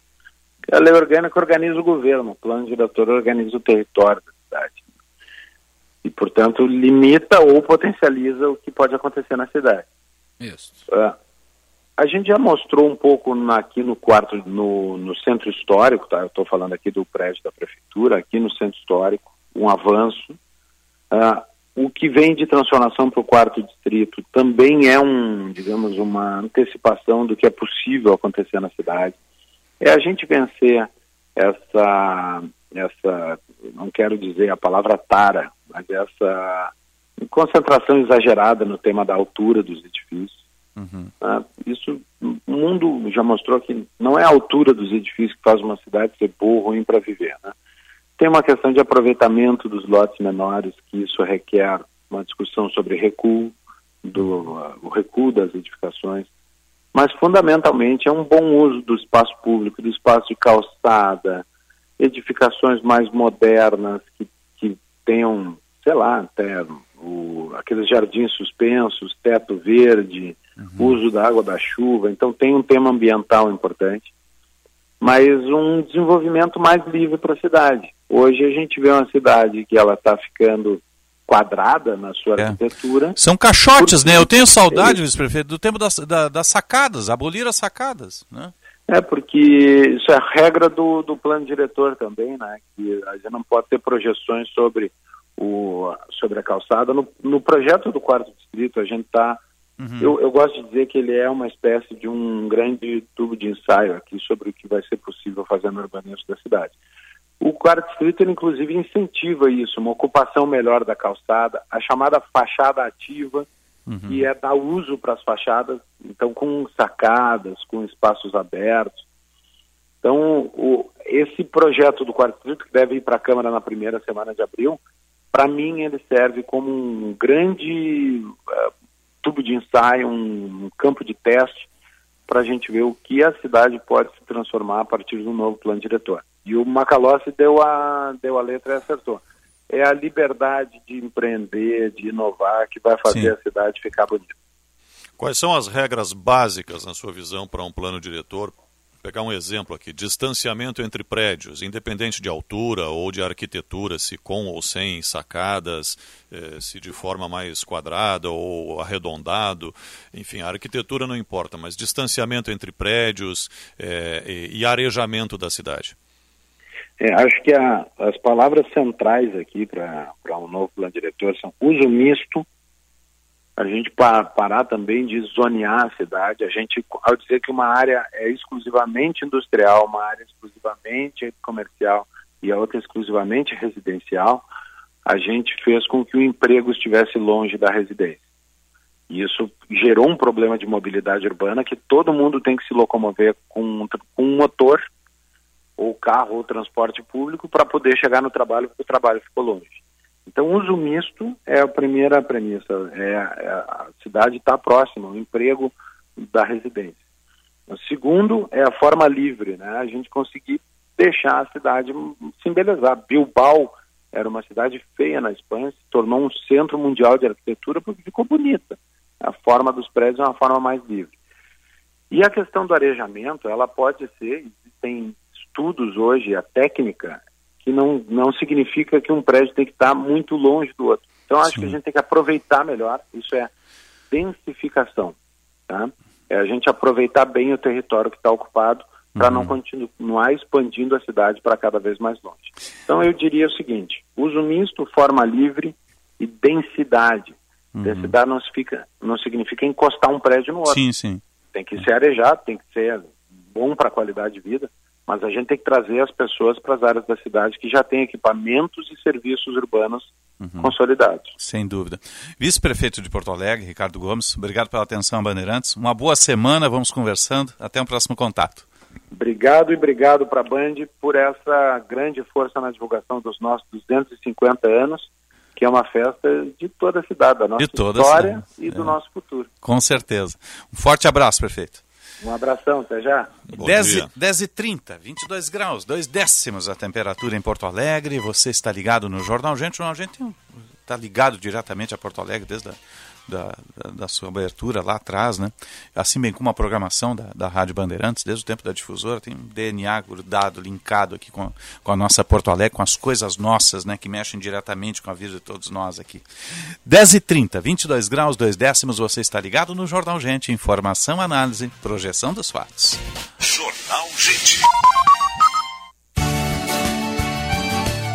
Agronotícias, com Cissa Kramer. A Associação dos Criadores de Gado Holandês do Rio Grande do Sul confirmou presença na FenaSul Expo Leite 2022, que acontece de 18 a 22 de maio no Parque de Exposições Assis Brasil, em Esteio. Além do já tradicional concurso leiteiro, que termina com aquele banho de um preparado que parece leite, e do julgamento da raça holandesa, a feira também será palco de homenagens aos destaques do gado holandês e também uma oportunidade de encontro do setor, como ressalta o presidente da Gado Holando, Marcos Tang. As exposições, mesmo que você não tenha um número de negócios alto, expressivo, elas são um momento de confraternização, troca de ideias e experiências. Ali é que o produtor encontra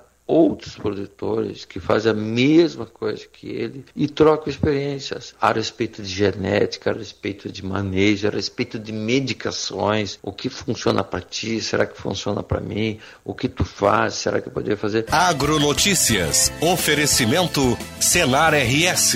Vamos juntos pelo seu crescimento. Audi Topcar, descontos de até 15% para produtor rural. No Insta, arroba topcar.com Audi e Asgave, carne de frango. Valorize as marcas do nosso estado.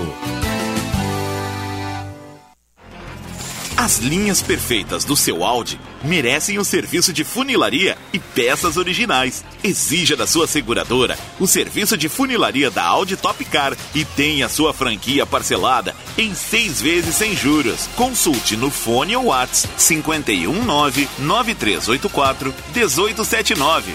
No Insta, arroba topcar.audi. Welcome to the top. Juntos salvamos vidas. Olá, gente do Rio Grande Amado. Pensou em carne de frango, aquele galetinho ou um risoto especial? Hum, deu água na boca, não é? Escolha a carne de frango produzida aqui no nosso estado, direto das regiões produtoras, pertinho de você. A avicultura alimenta pessoas em todo o mundo, gerando atividades no campo, postos de trabalho e estimulando a economia do nosso estado. Valorize nossas marcas. Visite www.asgave.com.br e siga nossas redes sociais. Associação Gaúcha de Avicultura Asgave. Momento Cinep RS. O Sindicato do Ensino Privado do Rio Grande do Sul atua há 73 anos na representação e qualificação de escolas e instituições de ensino superior. Oferece uma série de eventos e cursos, além de assessorias gratuitas nas áreas jurídica, pedagógica e de gestão. Saiba como se associar ao sindicato. Acesse sinep-rs.org.br. Momento Cinep RS. Tabacaria Paromas, 20 anos de tradição, atendimento personalizado. Dê mais paromas ao seu estilo. A sua tabacaria em Porto Alegre, Avenida Farrapos 286. Teleentrega Whats 995586540. Venha provar todas as delícias da culinária lusitana no Vivenda Portuguesa. Classificado o melhor restaurante português da capital gaúcha pelo TripAdvisor. No Vivenda, você vai encontrar bacalhau, polvo, frutos do mar e os fabulosos doces portugueses. Venha conferir um pedacinho de Portugal aqui pertinho de você. Aberto no almoço de sexta a domingo e no jantar de segunda a sábado. Reserva antecipada. Fone 3136-5550. Vivenda Portuguesa. Uma casa portuguesa com certeza. Na Honda Kaizen RS, você encontra o Honda zero quilômetro perfeito para você e sua família. New City Sedan ou New City Hatchback? Venha até a Kaizen RS e faça um test drive. Decida qual o melhor para sua garagem. Honda New City Hatchback a pronta entrega. Avenida Ceará, esquina com Farrapos. Ou na Zona Sul, Venceslau Escobar 2121. Juntos salvamos vidas. qualidade e criatividade. Conteúdo relevante e multiplataforma. Rádio Bandeirantes. Jornal Gente.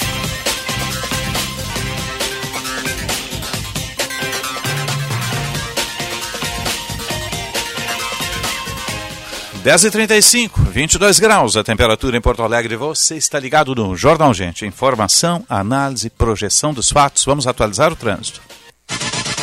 Serviço Bandeirantes. Repórter Aéreo. Josh Bittencourt. Chegou o inovador NexGuard Spectra, um delicioso tablete mastigável já oferece proteção completa por um mês inteiro. É um e pronto, garanta já o seu. Finalizado há pouco o içamento do voo móvel da Ponte do Guaíba, que está previsto para as 10 horas da manhã. Trânsito já liberado entre a capital e a região das ilhas. Chegada a Porto Alegre também, já sem congestionamento pela Castelo Branco. Foram retirados os dois carros que estragaram mais cedo, próximo ao Pardal da estação São Pedro, causando bastante congestionamento em direção à rodoviária. Tem alerta agora é para bloqueio na faixa da esquerda da Ipiranga, no sentido bairro, em função de obras próximo à rua Aviador Porto. Chegou o inovador NexGuard Spectra, uma solução completa contra vermes, sarna, pulgas e carrapatos e um delicioso tablete. É um e pronto, compre agora. Obrigado, Josh. Estamos no ar para o Unimed Porto Alegre. Cuidar de você, esse é o plano. E Cicobi Crédito Capital invista com os valores do cooperativismo em uma instituição com 20 anos de credibilidade. Cicobi Crédito Capital, faça parte. A gente tem um julgamento do júri do caso Rafael. A Luísa Schemer está acompanhando. Luísa, bom dia. Bom dia, Osiris. Bom dia, Macalossi. Bom dia, Bom Sérgio. dia. A todos Bom os dia, nossos Luísa. ouvintes. A última atualização do julgamento é que ele foi, na verdade, adiado após apenas 11 minutos de sessão. A defesa de Alexandra do, do Coguens, que deixou o plenário após ter pedido de nulidade do julgamento negado pela juíza Marilene Parisotto Campanha. Gustavo da Costa Nagel, saindo os advogados de defesa, sustentava que existiria um áudio, supostamente do menino Rafael, que teria sido enviado por ele um dia depois do dia em que o Ministério Público registrou que houve a morte. Então, esse áudio teria sido enviado no dia 15. O Ministério afirmou que o Rafael teria morrido no dia 14. Por conta disso, foi, feita, foi pedida uma perícia para verificar se o áudio seria mesmo do menino Rafael, razão pela qual seria necessário anular o júri. O Ministério Público rebateu, dizendo que a situação já estava ocorrendo desde o início dos processos. E por esse motivo, o argumento da defesa não seria suficiente para anular o júri. Então, a defesa sustentaria, de acordo com o Ministério Público, que haveria uma quinta tese de que o menino Rafael ainda estaria vivo, de acordo com a defesa. Né? Com toda essa discussão entre defesa e Ministério Público, a acusação eh, pedido de estratégia para protelar o caso, que já se estende desde 2020. Então, Defesa e Ministério Público houve esse bate-boca e a juíza decidiu encerrar a sessão, que durou, mais uma vez, 11 minutos. Osíris. Tá certo. Obrigado, Luísa. Surreal, né? Surreal. Aí o artifício utilizado para anulação ou adiamento do júri, digamos assim, né? Vamos aguardar o que vai deliberar a magistrada. 10h38, 22 graus de temperatura. Nossa hora certa, sempre para a CDL, Porto Alegre, soluções inteligentes para o seu negócio. E GBUX, a proteção certa para a sua família. Temperatura 22 graus, com sol e nuvens em Porto Alegre para a rede de saúde Divina Providência. Cuidado amoroso à vida e que Stone, que o primeiro híbrido leve a chegar ao país é da Kia. Está lá na Sun Motors, conjuga motor a combustão com as baterias elétricas. Você tem uma super economia, um super desempenho no melhor pacote tecnológico da atualidade da indústria automotiva, é o Kia Stonic, o SUV de entrada da Kia, que é híbrido, não precisa de tomada, gente, ele se auto-recarrega, né? Vamos fazer o destaque de economia, seu Sérgio? Vamos lá. Rapidinho aqui uma informação que interessa principalmente aos usuários do catamarã. Desde ontem está valendo o novo preço da tarifa. Estava em R$ 12,90, passou para R$ 15,00 a travessia entre Porto Alegre e Guaíba. O reajuste é autorizado pela Metroplan. Uma lembrança também aos proprietários de veículos que ainda não pagaram IPVA, que até o dia 31 de março está valendo o desconto e a soma desses descontos pode chegar a 22,4%. 15% para o bom motorista, três anos sem infração de trânsito, 5% para o bom cidadão, aquele que pega a nota fiscal com CPF, é? e somado ainda ao 3% eh, do valor total e em função de antecipação, isso pode dar um percentual de 22% para quem ainda não pagou o IPVA. E uma informação, uh, Osiris, Uhum. a gente fala que Porto Alegre é um polo cervejeiro, um polo cervejeiro e tal, e fica meio no ar isso. Eu vou dar o dado aqui, que é da revista da Agas, da Associação Gaúcha de Supermercados. Porto Alegre tem 40 cervejarias. E é uma 40, cidade de empresas que produzem cerveja né, Uhum. artesanal. E é uma cidade com um milhão e meio de habitantes. São Paulo, a maior cidade brasileira e da América Latina, tem 39. Tem uma a menos numa metrópole com 12, 13 milhões de habitantes. Então, por isso, Porto Alegre é hoje, tanto proporcionalmente como de forma absoluta, a cidade com o maior número de indústrias de cerveja no Brasil. Tem que ver o tamanho da produção de cada uma, né? Sim. Porque daqui a pouco as 39 de São Paulo Produzem muito mais, muito mais provavelmente pelo sim, tamanho da população, sim, né? provavelmente sim, E mas São Paulo é um indica- lugar que o que você colocar tem mercado, né? É, mas indica, e cerveja tem mercado quase que ilimitado, é difícil. É não- inverno e não verão, vender, né? O ano todo. Inverno e verão. mas indica que Porto Alegre tem uma vocação muito forte para a produção de cervejas. Né? Uhum. Não só Porto Alegre, eu vou falando um pouco mais de Rio Grande do Sul, Santa Cruz do Sul é uma cidade que tem cervejas hoje consagradas no país e no mundo. Medalhadas, né? Marcas importantíssimas e de grande porte. Então, aquela cervejinha que começa a ser produzida de forma artesanal, ali com duas, três pessoas, daqui a pouco pode se transformar numa grande indústria, numa grande marca e projetar a cidade e a economia. Vamos lembrar que uma parte dessas cervejarias estão instaladas ali no quarto distrito. Quarto né? distrito, isso é aí. verdade. O Rio Grande que dá certo, inclusive, eu gravei um Rio Grande que dá certo com a cervejaria artesanal Farol, lá de Gramado. Que agora vai ter o Parque da Farol lá também. Rio é- Grande que toma é- cerveja. Que é uma experiência toda especial. Um abraço lá pro pessoal que está sempre ligado na gente aqui. 10h42, você está ligado no Jornal Gente. Jornal Gente. Para garantir mais tranquilidade para você, sua família ou empresa durante o verão, a Unimed Porto Alegre reforça a presença no litoral norte e Costa Doce. Se precisar, você também pode utilizar o meu médico online. É o verão cheio de vida Unimed. Então aproveite o sol passando protetor solar e não se esqueça de seguir usando máscara, higienizando as mãos e mantendo o distanciamento social. Saiba mais em unimedpoa.com.br. Verão cheio de vida Unimed. Cuidar de você. Esse é o plano. O Brasil vive uma crise ambiental. De um lado a seca, de outro o excesso de chuvas. A Associação Rio Grandense de Imprensa, com apoio do Ministério Público, está promovendo o décimo Fórum Internacional de Gestão Ambiental. Em debate, causas e consequências das mudanças climáticas, com participação de especialistas do Brasil e exterior. 24 e 25 de março, na FAMURS. Participe! Apoio Rádio Bandeirantes. Militec 1 é o primeiro e o melhor condicionador de metais do mundo. Militec 1 age diretamente nos metais do motor do seu carro. Sua tecnologia e capacidade de adsorção deixa esses metais 17 vezes mais resistentes, reduzindo o atrito em até 85%. Militec 1 resulta ainda em economia de combustível, potência, economia e proteção. Só com Militec 1. Use e comprove. Os policiais civis, policiais penais e profissionais da perícia permanecem na linha de frente desde o início da pandemia, entregando resultados positivos em defesa da sociedade gaúcha. Assim como os estados de São Paulo e Rio de Janeiro concederam reajuste salarial aos seus policiais, este é o momento do Rio Grande do Sul fazer a sua parte. Senhor governador, dialogue conosco, valorize quem defende a sociedade. A CPRS, a CRIGS, a Maperg Sindicato, ASDEP, Sindiperícias RS, Simpol RS e o GIRME Sindicato. Aumente a rentabilidade do seu negócio. Conheça as consultas positivas da CDL Porto Alegre. Otimize suas vendas e reduza o risco de inadimplência. Com a inteligência analítica da Boa Vista, sua empresa tem acesso ao comportamento completo de crédito de milhões de clientes. Quer ajuda para descobrir as melhores oportunidades para o seu negócio? Acesse o nosso site www.cdlpoa.br ou ligue para 3017 8000 e entenda como as consultas positivas podem ajudar a sua empresa. CDL Porto Alegre, soluções inteligentes para o seu negócio. Já sabe como funciona o Tesouro Direto? A Fê Comércio descomplica para você. Criada em 2022, o investimento ganha cada vez mais adesão do público. De forma resumida, investir no Tesouro Direto equivale a emprestar dinheiro para o governo, que se compromete a devolver esse dinheiro remunerado com juros na data combinada. As regras que determinam a remuneração do título, bem como os fluxos de pagamento dos juros, já são conhecidas no momento da compra, o que define o Tesouro Direto como investimento de renda fixa, com opções de rentabilidade pré-fixada e pós-fixada.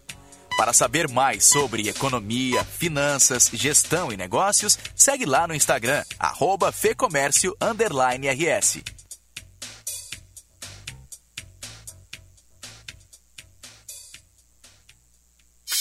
Bandeirantes. Jornal Gente.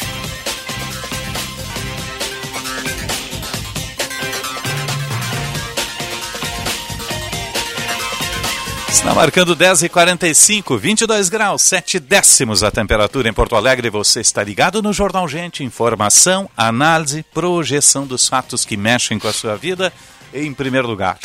Pela Rádio Bandeirantes, 87 anos de história. Vamos falar do mercado automotivo? Na Bandeirantes, Bande Motores, com César Bresolim. Bom dia, campeão brasileiro. Tudo Bom bem? Dia, meus campeões Osiris. Sérgio Macalossi. Bom dia. Tudo tranquilo? Tudo. Pois ainda repercute, logicamente, a abertura da temporada 2022 da Fórmula Que 1. show hein? da Ferrari, hein? Fantástico. O carro né? é lindo e veloz. É, é. né? E olha, tá com um potencial grande. Fora de série. Claro que o campeonato é longo, né? Dois pilotos jovens. 23 também, né? etapas, tudo pode acontecer. Mas pela demonstração de ontem, aqui ó, Ferrari, Red Bull estão acima das demais, né? E a queda da Mercedes, né? Queda da Mercedes. Que É uma falta de ajuste. Eles têm cinco problemas para resolver. Vamos ver com- em vamos quantos tempos vão um resolver isso, né? Agora, o Eu que esperava um pouco mais da O que é Mercedes. bacana também é ver um pouco de igualdade entre as É, equipes, né? Quem imaginaria uma Haas terminando em quinto lugar? Né? Que estava sempre as últimas lá. Mas qual é o motor da Haas? Alfa Romeo. Ferrari. Ferrari. Ferrari. O motor da Haas é Ferrari. Eu quero destacar aqui a, a beleza dos carros. É. né? Todos muito bonitos. Lindos, a Ferrari né, é Sérgio? maravilhosa. Impressionante, né? Eu acho Sabe que que eles estão muito parecidos com- Não me lembro de ter com tido uma temporada com carros tão bonitos. Tão bacana, né? Tirando o halo, porque na- eles estão muito parecidos com os da Fórmula Indy, né? Que tem um porte maior, eles ficaram maiores. também, Parece maiores, né? E na Fórmula Indy não tem o halo, que é aquele, aquela argola em Até cima, ele pelo tem uma viseira. O pneu, a roda é É. maior, daí também Mais tem um larga, pouco né? dessa É, também. sensação, né? O ar é gigante, É, né? é. gigante. Mas aí qual é o problema? A aerodinâmica, os carros estão quicando, né? O carro mais equilibrado é o da Ferrari. Isso aí. Tem mais potência, ele tem 20 km a mais de reta para todos os outros. Que é significativo. Imagina, né? fazia o que? Eu acho que sete É. ou oito anos a Ferrari não tinha um motor tão bom. Porque a Ferrari vem de duas ou três temporadas terríveis, né? Então agora eles conseguiram um projeto de motor novo e um projeto de carro que casou com todas as mudanças, né? O que, que, a gente pode esperar de a Fórmula 1 no laboratório sempre, né? O que, que a gente pode esperar de novidade, Bresolim? É assim, ó, no segmento automotivo, o que a gente percebe, na verdade, é o elétrico 100%, né? Não Sim, tem como fugir disso. Então, eu acho que o, como laboratório maior, Sérgio, é a Fórmula E, que é a categoria, digamos, Fórmula 1 dos elétricos, tá? Essa seria o maior laboratório hoje para o nosso dia a dia dos carros em nossas ruas. Que já tem carros grandes já, né? Sempre teve carros Sempre. eh, maiores e com aro maior também, né? Também isso. Pneu também. maior. Então acho que é por aí o caminho, viu? Porque até os elétricos a gente percebe que está melhorando a autonomia. A, a Audi está desenvolvendo um conceito, inclusive, de uma Station Wagon, Uhum. que no Brasil estão mortas, não existe mais a Station Wagon. É. Mas lá ela está desenvolvendo na Europa uma Station Wagon grande, autonomia de 700 quilômetros. Então que é Dúvida. acaba com A Volks, a última Station Wagon, acho que era da Volks, a Space Cross, ainda fabricam?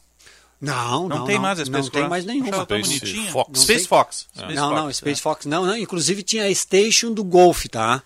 Sim, sim. Que era importada. É importada. Mas que não tem mais. Não tem As mais. únicas Station Wagon é a Audi. A Audi Mas ainda nós tem tinha aqui, ó, Avant, olha só. 6 Avant. Paraty, Megane tinha, tinha, Tinha, Station tinha também, Megane, tinha Paraty, tinha. Space Fox. Do Corolla tinha, que era a Fielder. Fielder. É. Tinha Então- a Escapade, que era da, da Renault, Da Renault, Peugeot. da Peugeot. Da Peugeot, É, né? é. Então, Da tinha uma Fiat. série. Várias, várias. Palio A Weekend. Palio a Weekend. É. Sem falar da Elba, né? Ah, a Elba, a Elba é mais antiga, né? Não vamos entrar nesse a, a assunto. Elba né? é lá da geração do, do Marajó. da, Não da fala de. Elba que o Collor fica triste. Não É vamos verdade. falar assunto. Tudo por uma Elba. Eu tinha uma Elba que estragou a maçaneta e entrava pela porta do, do carona sempre. Mas é, são Colega de segmentos- redação. Segmentos que vão mudando, na verdade. É como moda de roupa, né? Vão, vão se renovando. Então, hoje o segmento da moda é o SUVs. Mas vai crescer o segmento das picapes, hein? Pode, É. pode. Aqui, a Hyundai vai apresentar a picape Santa Cruz. Já está vendo nos Estados Unidos, deve vir para cá. A Peugeot, a picape Landtrek. E a Audi deve entrar no mercado das picapes usando como estrutura a Volkswagen Amarok. que é a mesma, mesma, digamos, são irmãs no mesmo grupo. Mas nesse trânsito nosso da cidade, né? É. Mas é versatilidade É. de usos, eles. A picape, ela tem conforto de automóvel, se pegar uma picape boa hoje em dia, A Maroc é um exemplo super confortável. conforto de automóvel, cabe cinco tranquilamente. Ela é mais alta, tem robustez, tem desempenho. Você fala da Maroc, né, Sérgio? Motor turbo, 256 cavalos. Mas então- o futuro é híbrido e elétrico, né, o É, Brasil? mas, Tem as- isso, mas as né? nos Estados Unidos, a picape que tem quase um ano de espera na lista de espera é a picape 100% elétrica da Ford, Uhum. a F-150 elétrica. Então tem uma fila de espera gigantesca. Tanto é que a Ford está aumentando a produção, praticamente não o dobro, mas cerca de 60% de aumento da produção para tentar atender a demanda. Então, A Kia está trazendo aí a Sportage Aqui, híbrida. inclusive, tem o Stone que vai ter o EV7 que já está em São Paulo. Já está em São Paulo. Que tá é pass- 100% elétrico, é Passou plug-in. esses dias aqui pelo sul, viu? É, né? É. O Osiris, a Kia também tem um projeto de uma picape É. baseada na picape da Hyundai, a Santa Cruz, só que vai ser elétrica. Então a Kia também, aguarde mais um ano, talvez dois, vem a picape elétrica da Kia também. Dá uma palavrinha aí sobre o XC40 da Volvo, que Nossa, tu tivesse um é, lançamento é. lá na cidade do Esse é México. o Charger, né? É o Que espetáculo de carro. São, são é, é aquilo, né? A Volvo sempre se consagrou por modelos, né? Alta tecnologia, Segurança, segurança. é. Segurança foi quem criou o cinto de três pontas, né? Isso, a Volvo criou. Então é, são carros que vêm com alto desempenho, um motor- são dois motores, um em cada eixo. 408 cavalos de potência, autonomia de 440, 450 quilômetros, uma boa autonomia eh, de, de carga, né? De, e a aceleração, o legal do carro elétrico é aquilo, a potência é despejada de imediato. A aceleração, tu pisou no, no acelerador, não tem troca de marcha. Então, já vai de imediato, ele faz de 0 a 100 em 4 segundos. É, essa é a diferença do carro elétrico. As pessoas, ah, é, mudou só a alimentação. Não. Não. muda o jeito de dirigir. Eu dirigi só um carro elétrico até agora e assim, ó, é muito diferente você ter um período de adaptação, porque não tem, nem no câmbio automático que a gente conhece, que tem aquela pequena trancadinha ali, quando o barulhinho do motor, Sim, né, que sim. você percebe que mudou a marcha. Nos mais silenciosos ainda se percebe o barulhinho. No elétrico não tem nada disso. É uma coisa uniforme, é um negócio interessante. E acelerou, ele responde na hora. Na hora. Na hora. Na Na hora. Parece um Isso- Fórmula 1. Assim, o Isso é negócio vai é segurança, uma- né, Sérgio? para sair de uma situação difícil, uma ultrapassagem. Nós vivemos crime, com, num ambiente ainda com muita criminalidade. Você Sem quer dúvida. sair de uma situação difícil, Pô. tem motor para fugir, quer Bem dizer, tem lembrado. Tudo isso. Né? Não, de- tem, não depende da troca de marcha. E dentro do que você fala, Sérgio, é, na verdade o motorista vai se readequando a essa realidade. Porque se ele for parar, por exemplo, numa sinaleira, num sinal que ele vê que está parando o trânsito, ele tira o pé e ah, regenera energia para abastecer a própria bateria do carro. Quer dizer, você vai se reeducando a maneira de dirigir na cidade, principalmente. Não é aquela história, acelerou, chega em cima. Não, vai tirando o pé, que você tira o pé, já vai gerando energia. No Keystone que é isso. É bem isso, é isso. Você solta, ele já vai recarregando. Se percebe recarregando. no- Você freia, ele carrega. Da sua autonomia do Você carro. percebe no marcador ali. É, exatamente. Tá com 100, daqui a pouco tá com 105. né? O, o legal é isso, que você pode ir acompanhando. Então, quer dizer, você vai se reeducando na forma de dirigir o carro, que é muito mais prazeroso isso. né? Dúvida. Frase de para-choque, meu Meus amigo. campeões, a frase de hoje é a seguinte, ó. É melhor ser alegre do que ser triste. Alegria é a melhor coisa que existe. Que maravilha. Pra semana de Porto Ótima Alegre tá bom, né? Boa, né? Tá maravilhoso. Boa semana, Brasalinho. nós, pra nós. Pra Grande todos abraço. nós. 10h54, 22 graus, 8 décimos a temperatura em Porto Alegre. Reta final do Jornal Gente. Daqui a pouco tá chegando aí Luiz Henrique Benfica com o Atualidades Esportivas, primeira edição. Sérgio Toca, você volta? No Band Cidade, às 10 para 7, na tela da Band, eu e Lúcia Matos. Até lá e um ótimo dia. Macalossi. Estamos de volta às 14 horas com Bastidores do Poder. Hoje nós vamos falar sobre a polêmica do Telegram. Opa! E também... Vai ser quente. É, e falar muito de Porto Alegre também, durante Sim, toda a claro, semana. Com certeza. Nós vamos reproduzir a matéria do Jean e vamos entrar no assunto, inclusive falando da Porto Alegre do futuro. Com certeza. Tá certo. Eu volto seis da tarde no Tempo Real com a reportagem da Band em Ação. Obrigado pelo carinho da sua audiência. Uma boa semana, um bom dia e boa sorte. Jornal Gente.